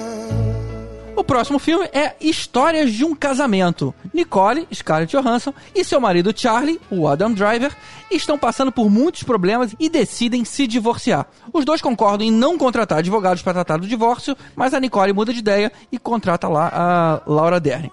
E agora, surpreso com a decisão da ex-esposa, o Charlie precisa encontrar um advogado para tratar da custódia do filho deles, o pequeno Henry. Ou seja, não é um filme que trata de, de nenhum assunto mirabolante, não tem nenhum plot, um, grande plot twist nem nada, mas é um assunto muito delicado e que muita gente já viveu. Quando, a hora que se termina um relacionamento, principalmente um casamento, com muitas coisas para se dividir, muitos assuntos delicados para se tratar, é, esse filme ele toca bem na ferida. Eu acho que todo mundo ali se reconheceu, pelo menos em algum momento. Cara, eu curti demais esse filme. E, e é isso que você falou, é um, é um tema bem sensível. E, e é aquela mesma história. Tipo, fi- vários filmes já mostraram, mas aqui mostraram de uma forma até interessante. Que estão tentando resolver bem, pacificamente, né? Não, não vamos pensar de, De advogado, né? não. Vamos tentar resolver aqui só entre a gente e tal. E, mas aí quando entra. Acho que uma amiga fala, indica, aí entra advogado, advogado e tal. Aí mostra os advogados, aquele, né? Querendo faturar, aquele sanguessuga em cima, né? Aquela coisa toda e, e começa a vir a, a loucura. Que é cara, todo casamento quando termina passa por uma situação assim, né, cara? Eu lembro quando era criança, eu, eu, eu passei. Eu me identifiquei muito com esse filme na posição do garoto. Porque quando eu era criança, na idade dele, mais, acho que é mais novo até do que ele, meus pais se separaram. E essa convivência dos pais, eh, processo de separando, de separação e a vida tentando seguir depois é realmente uma parada bem difícil, cara. Bem difícil, principalmente pra, pra criança. Eu, eu tenho uma cena em particular que é a famosa cena da discussão, que eu acho que é a melhor cena do filme, mas assim, melhor em questões de atuação, interpretação, é, a- do roteiro também. É, eu dei uma pequena choradinha nessa, nessa parte, porque, porque eu fiquei imaginando como seria o cenário do meu pai ainda estar junto com a minha mãe, entendeu? Meu pai, assim, fez muita coisa errada no passado, hoje em dia, eh, toda vez que eu vejo ele, eu tento não lembrar dessas coisas que a minha mãe já me contou. Então eu imaginei esse, essa linha alternativa onde tá, tava todo mundo junto, entendeu? Aí escorreu umas lágrimas em mim. É, e essa cena mostra o monstro que é o Adam Driver, né, cara? E A gente tava achando que ele era só aquele Kylo Ren ali. E o cara é impressionante. O A gente já tinha visto, né? Ele naquele infiltrado na máfia e tudo mais. Tipo assim, ah, esse cara tem talento. Mas que nem ele mostrou ali, realmente foi de bater palma. Nessa cena de discussão, ele carimba a, a indicação dele ao Oscar. O detalhe dele tenso, né? Ele discutindo, ele conversando. Tem um negócio que eu achei muito interessante de ter colocado. é uma parada que eu sempre reparei muito em Friends, que Friends tem isso, os personagens quando estão conversando, eles entram, estão conversando, aí abre o armário, pega alguma coisa, abre a geladeira, pega alguma coisa.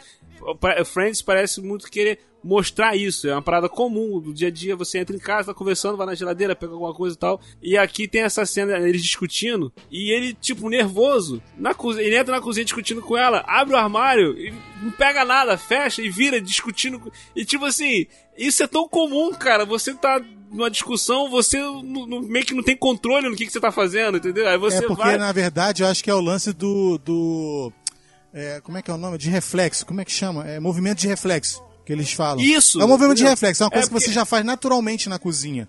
Então você É, tá discutindo, é, batendo é. boca, pá, pá, pá, e você vai para aquele movimento de reflexo. Então você vai e continua, continua, continua, continua. Cara, ele faz isso numa naturalidade tão grande, cara. É tão natural isso. Foi muito lindo. A atuação dele. Até porque a maneira como, como o- a- essa cena foi dirigida, o filme todo, na verdade, ele foi dirigido, são longos textos e longos planos. Então, eu imagino, eu não li sobre isso, mas eu imagino que o texto podia ter ali uma liberdade de improviso ali. De tanto que eles É. se. e- e- Eles entravam numa. E, e era um take tão grande, não é possível que eles tenham É, decorado não tem corte. é, né? decorado palavra por palavra. Então eles entram numa de improvisar e aí acaba vindo à tona esses movimentos normais aí do dia a dia. De você abrir um armário e não pegar nada lá. É o tipo de filme, GG, que eu costumo dizer que é o filme pra Oscar. É o filme pra Oscar de interpretação, né? Ah, É, por é exemplo, possível. aquele filme da. ah, que o Denzel Washington fez com a Viola Davis. Filmaço. Filmaço. Cercas, não, o filme. Cercas. Cercas entre nós, alguma coisa Cercas assim. entre nós, coisa assim. O que acontece? Aquele filme, na época, eu comentei com o William que é o filme, o filme foi feito pra, pra Viola Davis ganhar o Oscar. Ele foi feito. O Denzel, E o Denzel? Não, mas o Denzel, eu acho que ele- pelo fato de acho que ele. Não sei se foi ele que dirigiu. Eu não lembro agora se foi ele que dirigiu. Foi. Foi, foi ele que dirigiu. Foi ele que dirigiu. Então, eu acho que o fato dele ter dirigido matou ele. O fato dele, ter, dele se dirigir matou ele mesmo.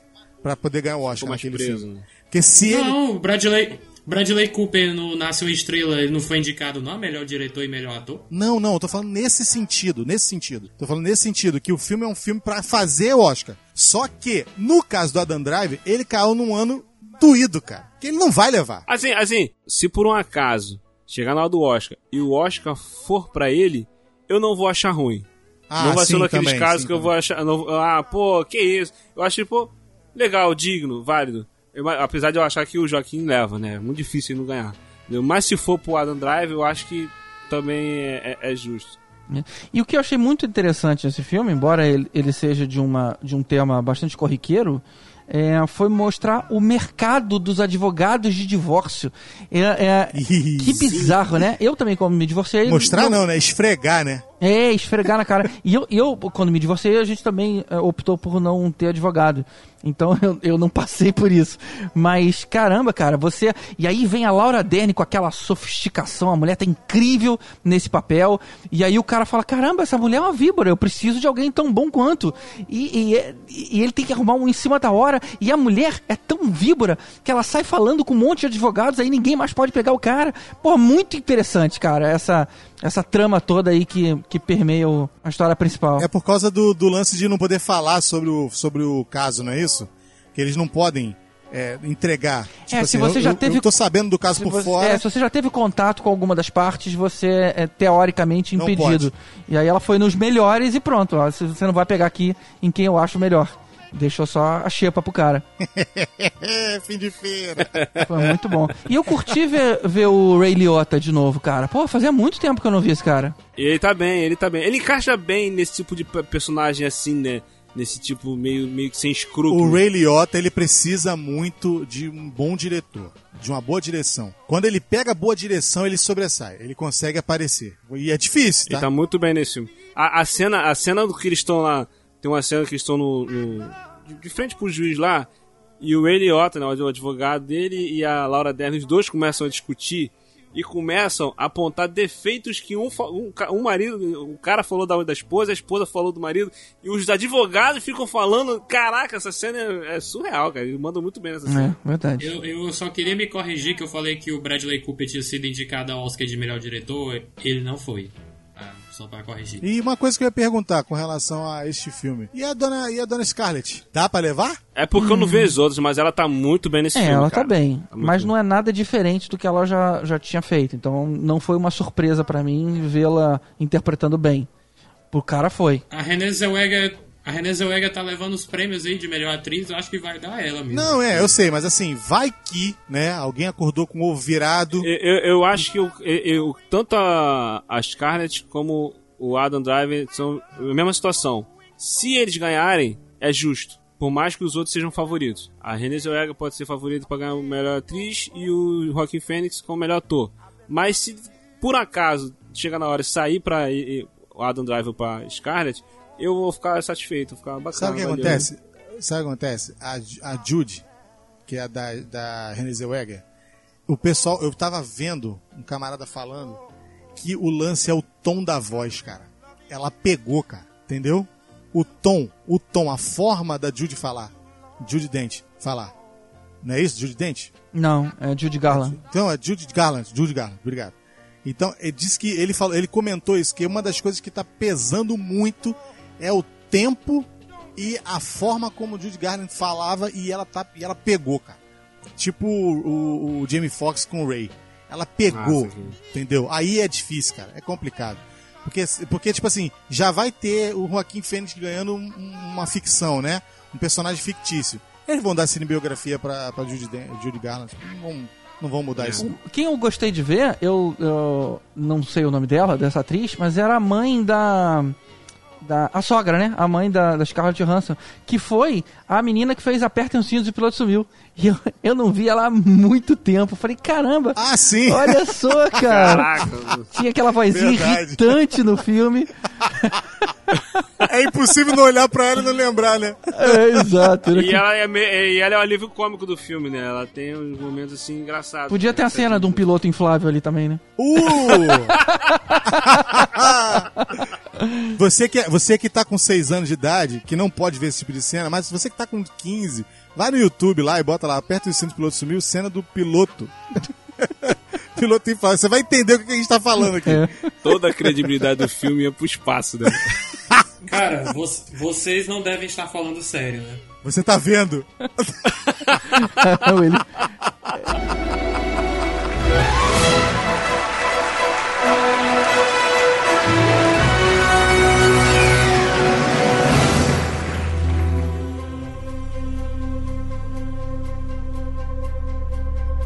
1917. Na Primeira Guerra Mundial, dois soldados britânicos recebem ordens aparentemente impossíveis de cumprir. Em uma corrida contra o tempo, eles precisam atravessar o território inimigo e entregar uma mensagem que pode salvar 1600 de seus companheiros. Esse é o filme, né, que é o Oscar bait, né, que é a, a isca fácil de ganhar os prêmios ali no Oscar, porque filme de guerra o Oscar adora, né? A gente teve recentemente Dunkirk, se não me engano, ganhou três Oscars, mas também foi indicado melhor filme, melhor diretor. A diferença é que o 1917 ele é filmado de um jeito que faz parecer que tem uma tomada única, né? No caso duas, porque tem um corte abrupto assim no meio. Aí, apesar de que se você for atento, você consegue perceber os momentos em que são é, possíveis de você fazer o corte, como passado lá. É porque ele é todo filmado em plano em sequência, né? Só que tem certas cenas em que tem uma emendazinha.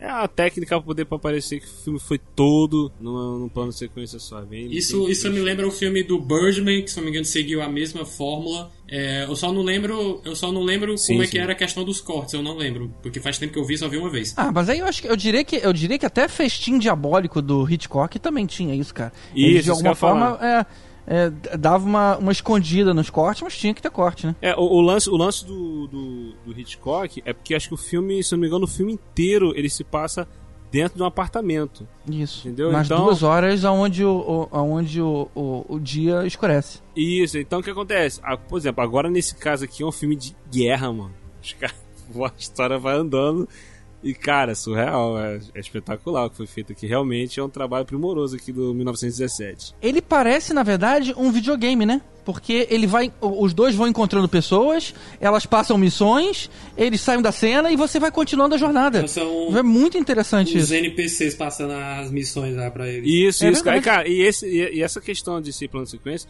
dá aquela sensação de que você tá junto com eles. E o nível de tensão aumenta muito por causa disso, cara. Você fica numa tensão absurda com as situações em que vai acontecendo, né?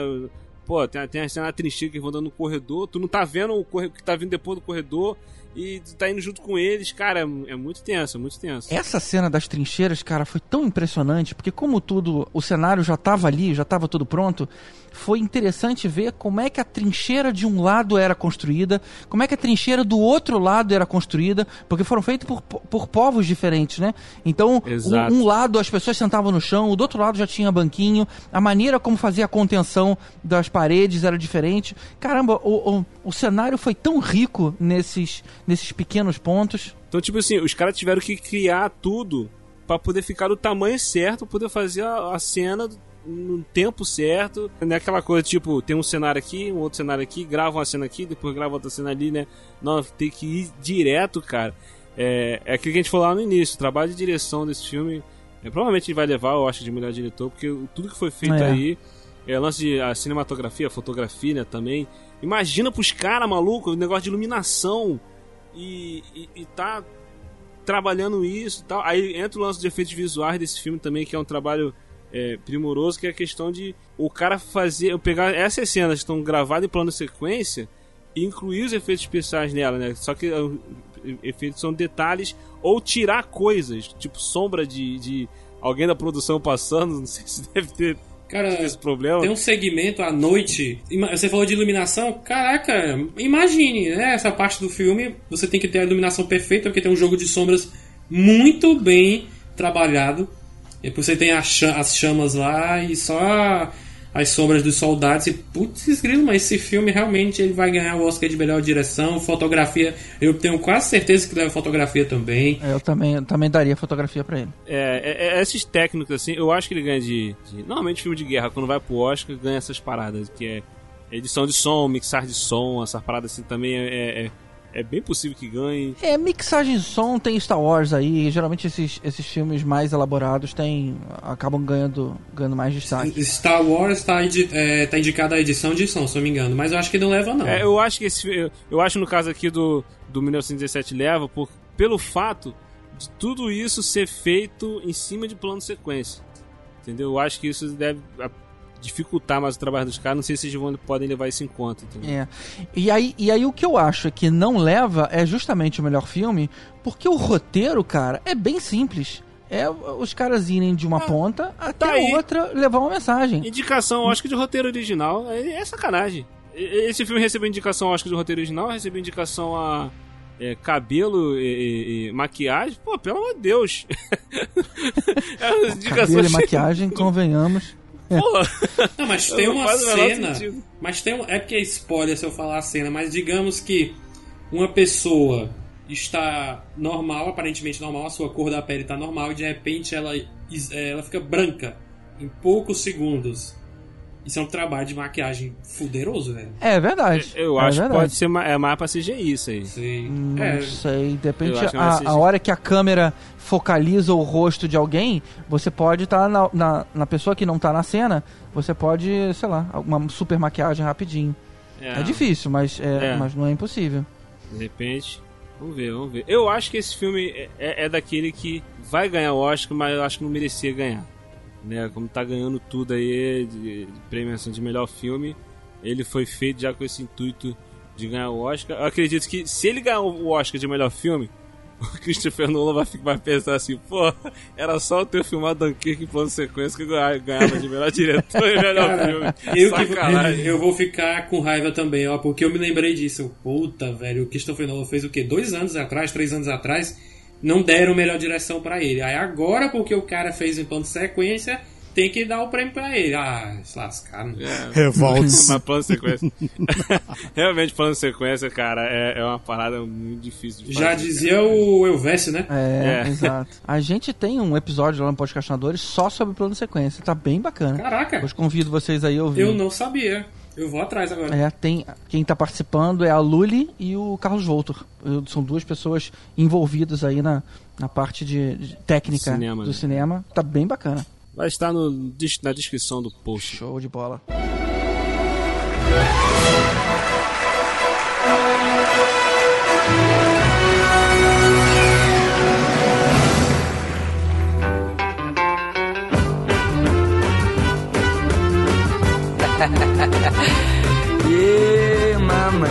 Então vamos agora para Once Upon a Time. Once... Vamos... Era uma vez Once em Upon a Hollywood. Time in Hollywood. É mais fácil, né?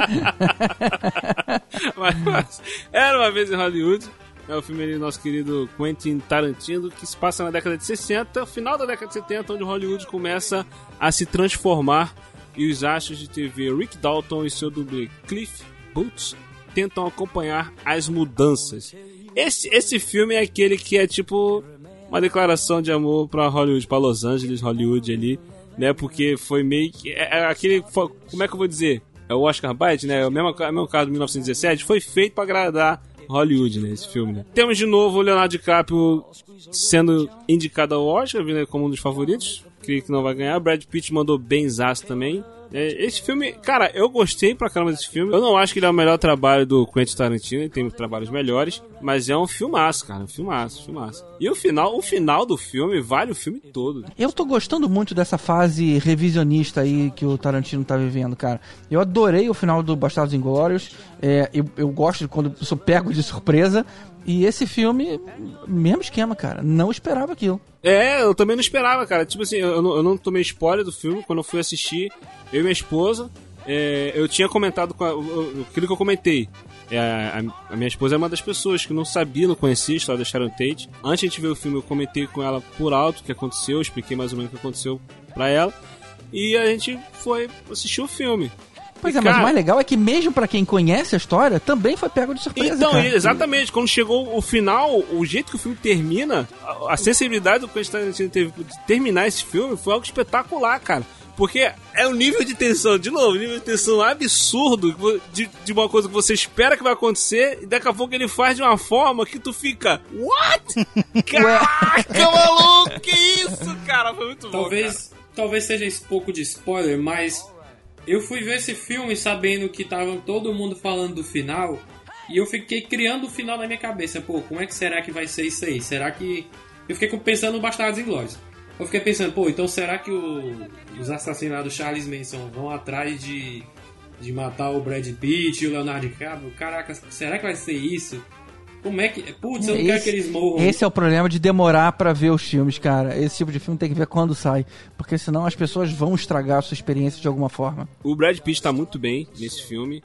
Eu gosto dele, ator. Eu, eu- o Brad Pitt, ele sempre foi, ele sempre fez filmes bo- bons e tal, só que ele não era um ator espetacular, né? Aquilo que eu falei, eu não acho que ele merece ganhar o Oscar de ator coadjuvante. É, eu acho que a melhor atuação dele que eu já vi, ele não ganhou o Oscar, foi aquele filme Faroeste, O Assassinato de Jesse James, eu acho o nome do filme. É, eu acho que a melhor que é atuação dele é no Doze Macacos. Clube da Luta, Dois Macacos. É, Clube da Luta tá bom. Não, mas aqui, é no, no assassinato de Jesse James, cara, ele tá espetacular. Ele, ele fez eu sentir medo do personagem dele. Eu acho ele um bom ator, cara. Seven, ele tá foda. Benjamin Button. É, então, tipo assim, eu não acho que ele é um cara tipo espetáculo, tipo Leonardo DiCaprio, que é tipo qualquer, a maioria dos filmes que fez valia indicação ao Oscar. Eu acho, tipo assim, eu acho ele um bom ator, mas acho tipo assim, pô, não é pra Oscar, entendeu? Eu acho que o Brad Pitt, cara, ele, ele, ele dá uma sorte de poder escolher mais um pouquinho os personagens dele. Da década, dessa década do último agora, do 00 pra cá,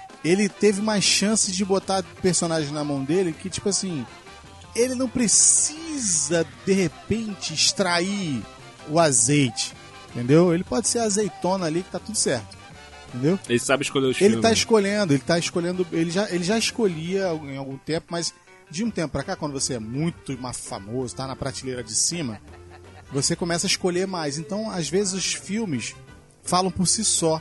E ele não precisa nem fazer muito esforço, às vezes. Entendeu? Então acaba saindo bom, boas atuações. Que é o caso aqui do Era Uma Vez em Hollywood. O filme em si, o roteiro, a forma como o filme é levado, eu acho que não faz tanto esforço É, acho que leva ele, entendeu? Leva.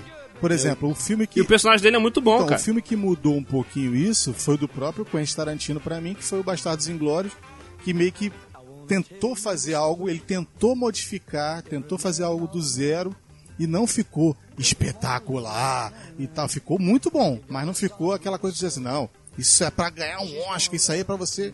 Não. Mas você, você tinha medo, entendeu? Você tinha medo daquele soldado ali da, da, da, da milícia americana ali. Você tinha medo dele. Mas não era aquela coisa de dizer assim, nossa, caraca, é Oscar na veia, meu irmão, vai ganhar. Não, porque ele é assim. Já o Leonardo, ele, ele sempre falava que ele tinha que dar mais. Entendeu? Ele tinha que fazer mais. Por quê? Porque rostinho bonito, né, as pessoas de repente não sabem como é que ele fez pra chegar ali e tal. Então ele tinha que dar sempre mais Pra poder ele conseguir extrair, mesmo não- às vezes ele nem precisava fazer tanto esforço, mas ele sempre deu mais. Não, mas, mas, mas os entendidos dizem que era ali que ele errava, porque ele sempre Passava é, do ponto, é, né? Passava um pouco do Isso, ponto. isso. é. era um overact ali que às vezes não precisava, mas ele sempre atua assim com com, com sangue, Nos assim, olhos, sabe, na mão, literalmente no Django, né? É. mas é, Nesse filme que era uma vez em Hollywood, o Leonardo DiCaprio também tá muito bom, cara. Tem uma cena dele muito boa com a garotinha. Quando ela fala que a atuação dele foi magnífica, aí ele começa a chorar. foi, Caraca, foi a, melhor atuação que eu já vi na minha vida e agora eu tenho oito anos. Caraca, muito louco. Oito anos, né? E esse personagem que ele faz, o Rick Dalton, ele faz uma referência ao Clint Eastwood, né? Que começou no faroeste, depois ele foi lá no, pro Western Spaghetti na Itália, assim como um monte de outros atores de, de faroeste, e depois voltou para os Estados Unidos. Mas ele teve esse tempo que faz a Então, até referência. nisso eles, eles utilizam isso no filme, né? Impressionante. Exato, É. exato, exato. Mostra muito ali como é que era a Hollywood no final da década de 60, início dos anos 70. Entendeu? É, é uma parada. É uma, pra- é uma, pra quem gosta de cinema, é uma boa parada, um bom lance pra você ver também como é que funcionava. Isso é E maneiro. as polêmicas? E as polêmicas? Nós vai falar de polêmica, não? Bruce Lee? Que polêmica. É. Por Essa Por cena que, que foi acontece? muito Porque o boa, pessoal cara. ficou detonando, falando que é, fizeram uma, uma caracterização do Bruce Lee em que, principalmente a família dele, né? Parece que não gostou muito, não, né? A filha dele ficou chateada. Ficou meio chateadinho. Hashtag vou, vou, vou xingar no Twitter. Eles não gostaram do Bruce Lee arrogante É. ali. Mas, cara, eu eu imagino que ele fosse um pouco. Alguém que fazia, que era tão poderoso quanto ele era, ainda mais novinho, ele devia ser um pouquinho arrogante, sim, vai. Gente, mas ele era arrogante. Ele, a, a história de vida dele mostra isso, cara. Ah, é? Pois é, tá aí, tá vendo? Não conheço, mas eu, mas eu deduzi. Então, é, por isso que eu tô falando, as pessoas, às vezes, só querem ver um lado da história, né? Mas tem gente que disse que jura de pé junto que ele não era como tá no filme. É, né? É porque, sabe o que acontece? Existe, existe. Eu não sei se vocês têm esse problema. Porque na nossa vida, a gente tem aquele famoso eu sou duas pessoas para determinada situação. Por exemplo, no trabalho, eu não posso ser como eu sou em casa. Exemplo. Tá? Se eu for, se eu for a mesma pessoa no trabalho que eu sou em casa, talvez eu não, eu não dure muito tempo dentro do trabalho. Porque o trabalho requer certas responsabilidades que você não pode utilizar da forma como você utiliza em casa. Eu não sei se estou me fazendo entender, mas é, é mais ou menos assim que eu imagino. De repente é isso. Ah, entendi, entendi. Ele tinha muito desse negócio de se, de se provar. Ele, ele precisou provar o valor dele. Então, quando ele provou o valor dele, então agora, meu irmão, eu tô no outro patamar, né? Então eu vou, eu posso utilizar desse tipo de expediência pra- com essas pessoas. Não era a mesma coisa com os chegados dele, com os amigos, irmãos, sei lá quem. Entendeu? De repente é essa a É um dificuldade. entendeu? Essa de repente pode ser a dificuldade. Pode ser. Uma outra polêmica é, importante que teve nesse filme foi aquela piadinha né, que os caras faziam lá com o Brad Pitt dele ter matado a esposa. É uma referência a uma- um, um- um caso verdadeiro que aconteceu com o Robert Wagner. Vocês lembram de Casal 20? Sim. Sim, sim. É o, o cara do Casal 20 era casado com a Natalie Wood. E aí eles foram para um passeio de barco. É, é, era o Robert Wagner, a Natalie Wood e o Christopher Walken, que era o amigo da família. Eles, eles foram. E detalhe: o, o casal discutia o tempo inteiro. é, discussões de, de tacar coisa em cima e de repente ela morreu afogada ali no meio. Então, Hollywood, metade de Hollywood achava que o cara tinha matado a mulher e muita gente acusa o cara de ter matado mesmo. E voltou lá, ele, o Christopher Walken, falou assim: "Ih, cara, ela caiu, no, ela caiu no mar e a gente não viu mais. É, E, e- e eu acho que teve um lance lá do Robert Wagner pedir pra interromperem as buscas depois de pouco tempo, sabe? Tipo assim, ô, É, ele- já ele se foi, deu- deixa isso pra lá. Ele se deu por conformado demais, exatamente. Então, gerou ele que polêmica. o, o- o Tarantino fez aí uma, uma referência na, nessa, nessa coisa meio espinhosa. Ele fez uma, um tipo assim. Ele fez um tipo assim. O testamento que foi, foi lido é esse aqui, ó. Ele vai levar pro resto da vida isso aqui na- nas costas dele. É porque, tipo assim, o, o personagem do Brad Pitt é um personagem que não existiu na vida real, ele foi criado pro filme, né? Porque a- a- os outros personagens que tem no filme, eles existiram de verdade, né? Ele deu aquela, fez aquela adaptação. Mas o personagem do Brad Pitt, então, tipo assim, ele pôde trabalhar com algumas alfinetadas, por assim dizer. Não, não vai, não- ninguém vai Exato. procurar o ator real que falou, deixou de falar, né? É, é, ele, ele é bobo, ele é bobo, né? Mas ninguém falou com o diretor que escreveu o filme, né? Ninguém fala com ele, né?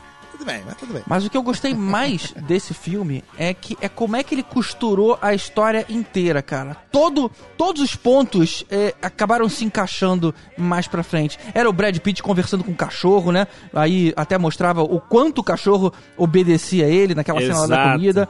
Aí o DiCaprio em algum momento menciona o lança-chamas. Essas pistazinhas foram sendo jogadas aparentemente sem motivo e no final tudo se tudo se encaixa, No cara. final, tudo se Muito amarra, né? Tudo no contexto da- do, do desfecho do filme. Eu, eu gostei demais desse filme, mas teve uma coisa só que eu não consigo defender. Eu tento defender, mas eu não consigo, pelo menos eu não consegui vi- visualizar uma forma de fazer isso.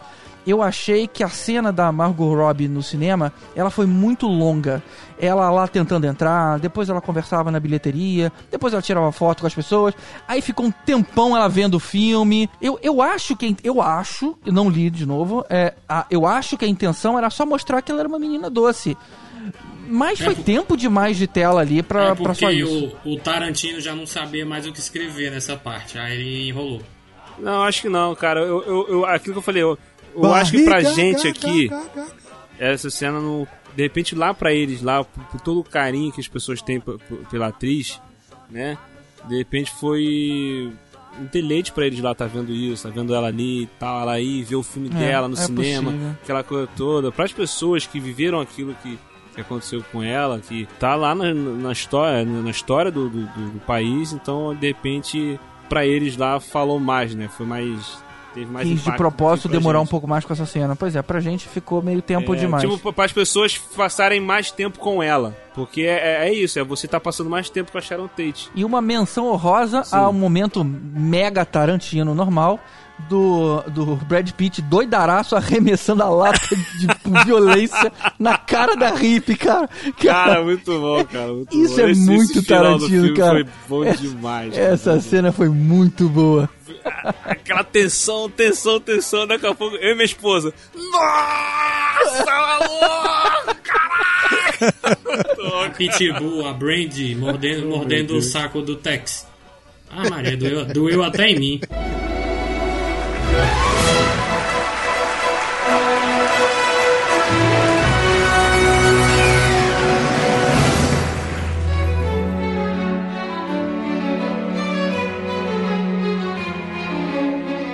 Vamos pro melhor filme? Melhor filme. Ih, mano. Simbora pro melhor filme de 2019 agora.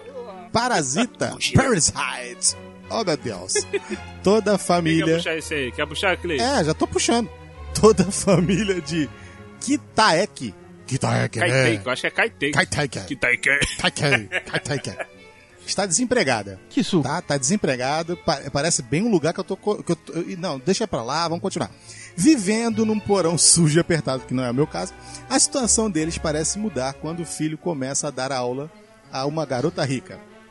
Fascinados com essa outra realidade, ele, a irmã e os pais bolam um plano para se infiltrarem um a um entre os burgueses safados. Ah, beleza. Cara, Vocês são todos safados. esse- Vocês são todos Burguês safados.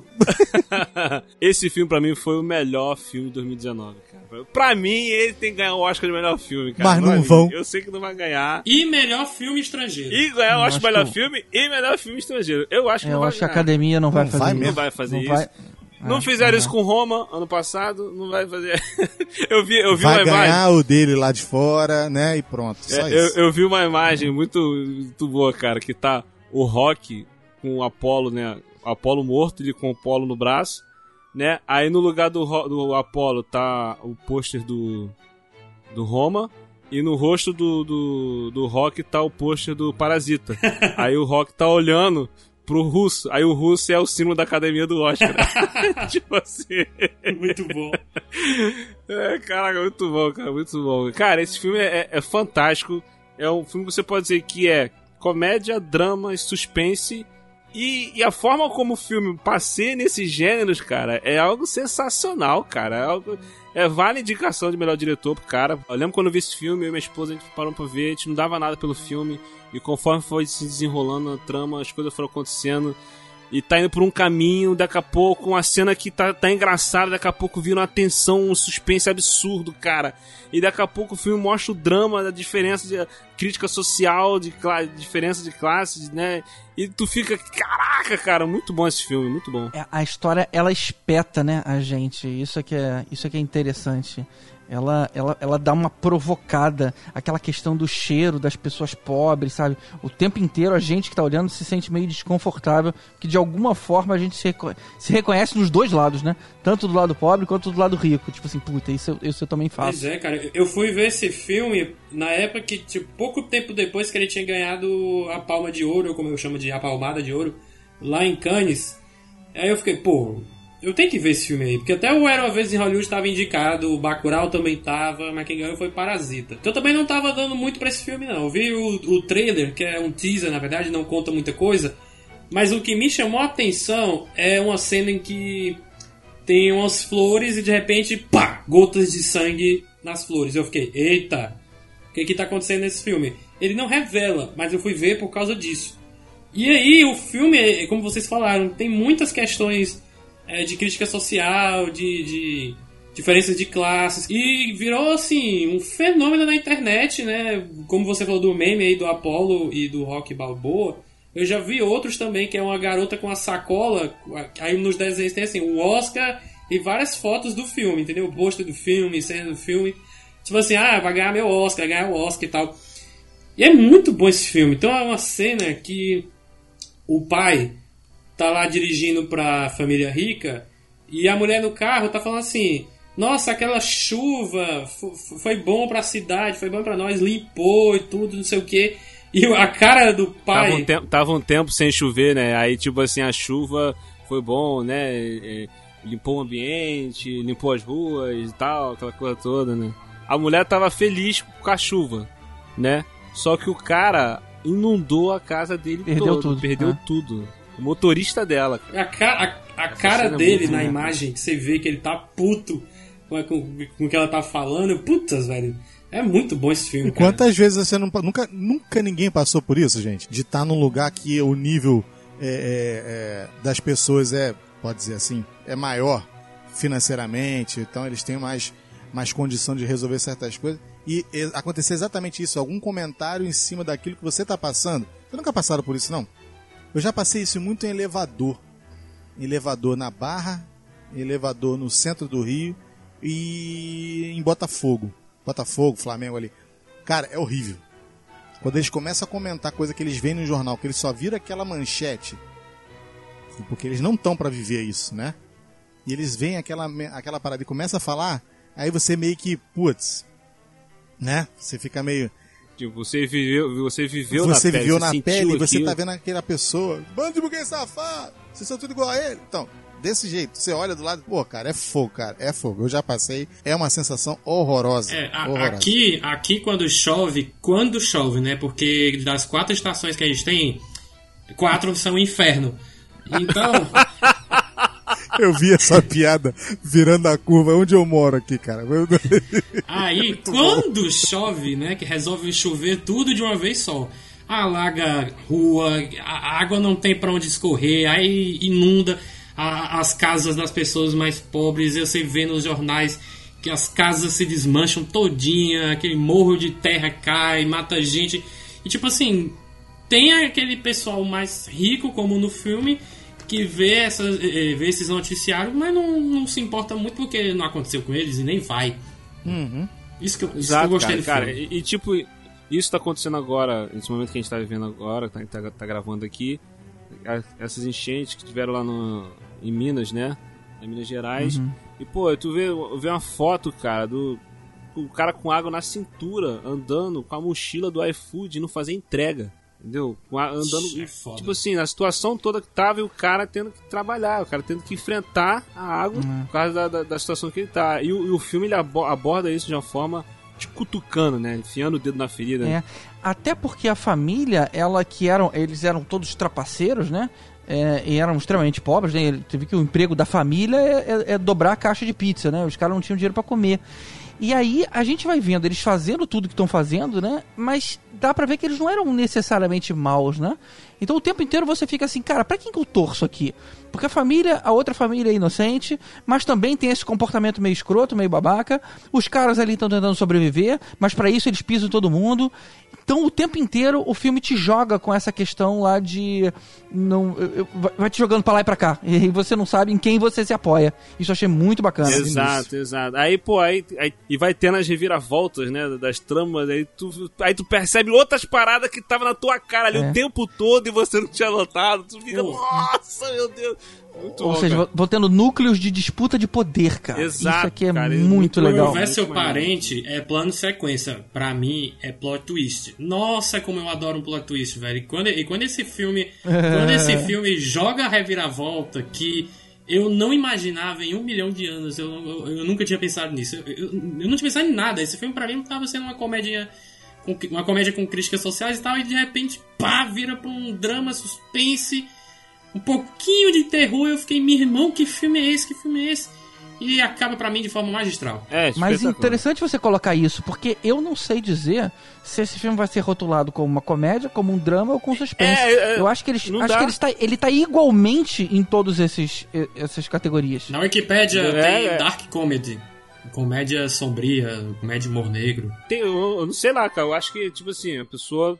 Foi o máximo que a pessoa conseguiu se aproximar de uma definição pra ele. Entendeu? Porque tem essa crítica social, tem esse momento de drama, tem a, a comédia, tem esse suspense, assim, quase, quase terror. Entendeu? Então, tipo assim. E é, e é isso que o GG falou, você não consegue definir. é, o filme tem mais comédia, o filme tem mais drama, o filme tem mais suspense. Não, o filme ele vai passeando por esses gêneros e você não, você não sente essa mudança. Você tá vendo uma cena engraçada, daqui a pouco, quando tu percebeu, virou um- uma tensão absurda a parada, pô. Aquela cena que o casal vai, vai transar na sala e os caras estão debaixo da mesa de centro, é um nível de tensão absurdo. E o cara vai e fala do cheiro. Você tá sentindo esse cheiro? Aquele cheiro que é o cheiro de, de, de- de pobre que a mulher tinha falado lá atrás dentro do carro. Caraca, cara, é, é- é surreal esse filme, fantástico, Que cara. todo mundo tinha o mesmo cheiro, né? É.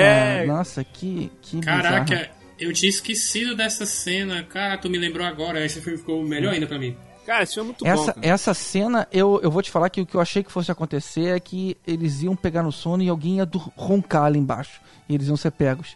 Eu fiquei morrendo de medo. Falei, não, cara, pô, esse pai de família vai roncar, vai derru- é, aparecer todo mundo. Tipo assim, a gente, o filme faz a gente ficar torcendo pras pessoas que invadiram a casa dos outros, né? Invadiram assim. Tô eles querendo dar um golpe. É, querendo dar um golpe. Eu fico, porra, velho. Olha o que, que o filme tá fazendo, mano. É, É. cara, é, é brabo, é brabo, é brabo. é Muito brabo. bom. Esse, esse filme é muito bom, cara. Esse filme é muito bom, cara. Esse filme. Eu achava. que- Meu irmão, se esse filme ganhar um Oscar de melhor filme, cara, eu vou. Mas vou- não vão. Eu acho que não vai. É. Não vai. Vocês queriam se Caraca, livrar de mim, droga. mas não vão. Não vão. Mas sabe, sabe o que poderia acontecer? É o Oscar de melhor filme internacional agora, que o nome mudou, ir para o Dor e Glória. E a gente ficar, ué, como assim? Aí, melhor filme, Parasite. Ô, rapaz, ia ser... Mas não faz sentido, cara. Como é que o cara ganha o Oscar de melhor filme e não vai ganhar o Oscar de melhor filme internacional, estrangeiro? Que é pra dar o Oscar de melhor Entendeu? filme pro, pro filme, entendeu? Porque, na verdade, cara, Então, o outro o patamar, que- né? Porque aí seria, aí seria a categoria falando pro mundo que esse filme está em outra, outra dimensão. É. Outro, outro patamar. O É. patamar desse aqui é, é pouco ganhar só o filme internacional. Quando a Mais gente pra ele. superar, quando a gente superar a barreira das legendas, como disse o diretor, a gente vai ver, a gente vai É. conhecer muito filme bom, cara. Eu ainda tenho esse preconceito um- um, pouquinho, mas de vez em quando eu vejo uns Não, a gente não, né? A gente tá acostumado a ver legenda. Eu até prefiro legenda, inclusive. Agora, Davi, eu vou te falar que só, só falou uma coisa que eu discordo. Eu não gostei do final, cara. Não, Quê? Pra mim, o final. E tu falou final, final Não. mesmo. Cara, É, não, e aí, não, agora- o final quase agora- me perdeu, cara. É, o filme, é. não, o filme Tô- quase me perdeu no final, porque vai tendo. Eu falei, não, eles não vão fazer isso, vão fazer isso. Aí É, quando tem aquela é. última informaçãozinha, tu. Ah, então. Aí, aí, pô, eu- eu- por, um, por um momento eu achei que ia me perder, Ah, mas eu- não, achei, eu gostei do final também. Cara, ô, ô, William, é, se, se fode aí pra censurar isso. Foi, foi um. Então, ouvinte, você acabou de entrar agora numa zona de spoilers. Então, se você não quiser tomar spoilers de Parasita, adiante esse podcast para exatamente 1 hora, 56 minutos e 24 segundos. Contando, vai lá. Cara, o garoto ficar milionário, facinho, facinho. Ah, cara, fa faça-me um favor, né? De repente ficou ficou cheio do dinheiro, eu vou comprar essa casa pra mim. Ah, que situação, que solução mais preguiçosa. Aí, aí a coisa é meio novela da Globo. Pô, que situa solução mais preguiçosa é essa? Não, cara, mas isso pra mim ficou entendido que é uma coisa que ele imaginou que ele queria fazer. Não, ele comprou efetivamente. Tanto que o, o- o pai saiu de lá, eles a- a- já tinham a mudança do garoto chegando. Pelo menos foi o que eu entendi. Será que eu entendi errado? Não, cara, é- é- porque eu também tava achando isso. Eu falei, ah, não, não vai ser isso. Não, não, não, não é possível. Mas tava cheio de caixa ali, Então, cara. aí, mas e ele depois- dizia que a- aí- ele dizia que aquela casa tava vazia há anos. Então, porque deu- ninguém conseguia vender. Deu a entender, o, fi- o final ficou subentendido que o- e- aquele era o plano do garoto. Entendeu? Sim, Mas sim. não se concretizou. Cara, não se concretizou O cara, o plano. o- é isso que você falou, Will. Ele vai ficar trabalhando, trabalhando, trabalhando pra conseguir arranjar dinheiro pra comprar a casa e aí sim libertar o pai que vai ficar preso naquele bunker por anos. Eu fiquei, meu Deus, nossa, que, que nossa, eu não tenho nem palavras. Então, pra vocês, ele continuou lá anos e anos e o garoto é, é, não, sei lá, não ficou rico e não comprou a casa. Exato. Eu é, achei estranho. aquele, Eu achei aquele a lance linguagem ali, estranha. aquele lance ali, por um instante faz parecer que foi isso, mas depois conclui que não. Aquilo é, tipo assim, é o garoto querendo dizer que vai arrumar um jeito de tirar o pai de lá.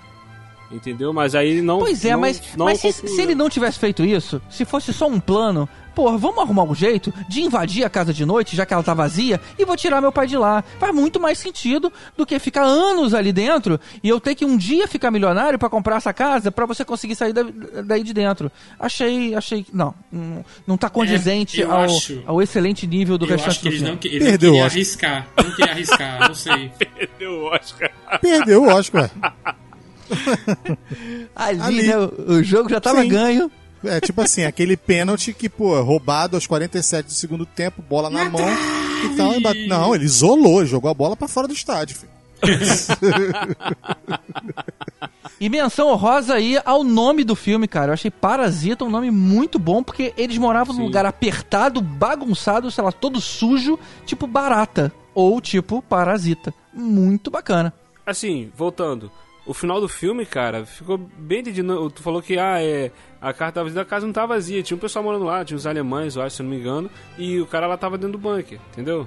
O lance dele comprar, do garoto comprar a casa era o plano dele. No final ficou meio que subentendido que era só o plano dele, não que realmente ele comprou. Aquele era só um plano do garoto. GG, você acabou de ferrar com o filme pro William. Não, não, eu tô, eu tô falando assim, quando eu tava vendo o filme, cara, quando eu tava vendo o filme, eu fiquei assim, falei, ah, não, não vai ser isso. Não, pelo amor de Deus, que vai ser isso. O garoto vai trabalhar e, pô, vai ficar rico, vai Vamos comprar casa, por que que não fez isso antes, então? Né? Não, não, não, não, não. Vamos pro meio alternativo aqui, tá? O GG, você já teve a sua, né? é, a sua, o seu insight aí, tá bom?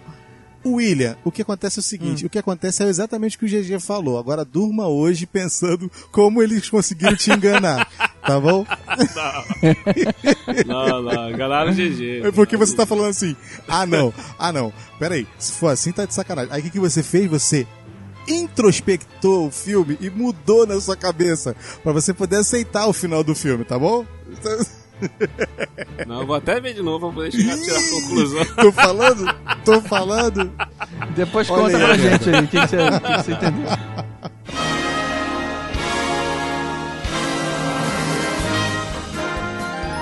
Antes de a gente finalizar, eu queria só fazer uma pergunta pra vocês. Qual filme vocês acham que merecia ganhar e qual filme que vocês acham que vai ganhar o Oscar? Eu vou falar dos, do- dos dois que eu mais gostei, que é, é, pra mim era o Coringa, só que quem vai ganhar é o 17. 1917, tu acha que vai ganhar e o, tu acha que Quem merecia eu queria que ganhasse é o Coringa. Coringa. Eu também iria de Joker pra. Joker. Pra o filme que devia levar. Melhor filme. Ma- Aliás, eu, eu tô muito na dúvida entre Coringa e Parasita, velho. Eu sei que Parasita não vai ganhar, mas. Ah, vou, vou Eu, botar desculpa, olha dois. só, não é questão de preconceito não, tá? Mas é porque o Parasita, pra mim, eles não vão deixar chegar nesse patamar aí. Pra mim, Eu eles vão botar sei, ali internacionalizado e tal, e aquilo ali acabou. Mas como a opção é o que deveria ganhar, pra nós. Mas eu acho que quem vai ganhar, velho. Tá difícil. Eu não queria que fosse o 1917, não. Eu não achei ruim. Mas é como vocês disseram, ele é muito simples pra ganhar melhor filme.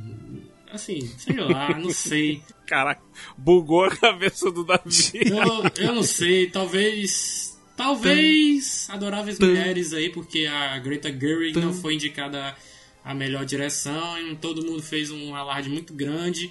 E da última vez que isso aconteceu, Ben Affleck ganhou Argo pro melhor filme. Qual que tu acha que tu merece ganhar, que merecia ganhar? O Joker e o Parasita aí. Não, escolhe um. Ah, velho, não faz isso não. Não, nada de muro, peraí. Nada Ah, de muro. velho. Muro aqui não. Não sei. Ah, meu Deus, é difícil.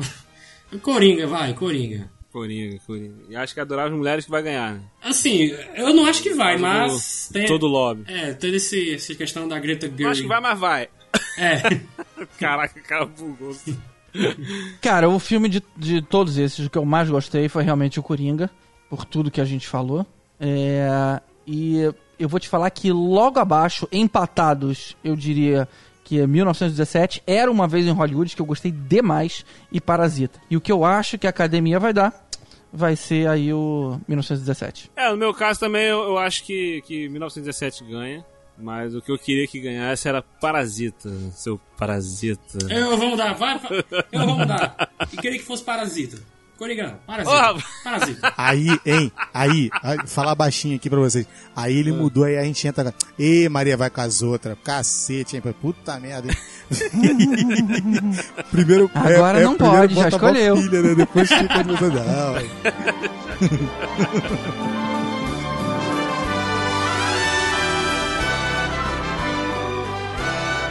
É isso aí, galera. Esse foi o nosso papo aqui sobre os indicados ao Oscar de melhor filme, nossas expectativas para o Oscar 2020. Se você gostou, deixe seu comentário. Se você não gostou, deixe seu comentário também. Participe conosco. E quero agradecer aqui mais uma vez aqui a presença do nosso querido Gustavo Guimarães ali do Podcrastinadores. Fala, meu querido. Aí, cara, muito obrigado. Foi sempre um prazer estar aqui. Eu devia voltar mais vezes, faz muito tempo que eu não venho. Pois É, é. já tinha tempo. Acho que desde o Star já me Wars. convidando aqui. Eu acho que Não é, foi, cara? É, quando a gente gravou os 40 anos de Star Wars, mano. Olha só, já tem bastante. A gente gravou também a Mansão Rio também, foi um dos os que eu mais gostei lá do, do Podcastinadores. Sim, muito legal. sim, foi muito bom, foi muito bom. E, pô, cara, quem quiser ouvir um pouquinho mais, que os ouvintes do Will Cast, quando terminarem de ouvir todos os episódios, dá um pulinho lá no podcastinadores.com.br. A gente também fala de filmes e séries. É isso aí, isso aí, valeu mesmo, cara. Falam só não, tá, gente? Eles agora- dão aula, tá bom? Se você não É, sabe, é. eles dão Ah, aula. que Pelo que amor de legal. Deus. maneiro. Top, top, top. Top, top, top, top, top, top.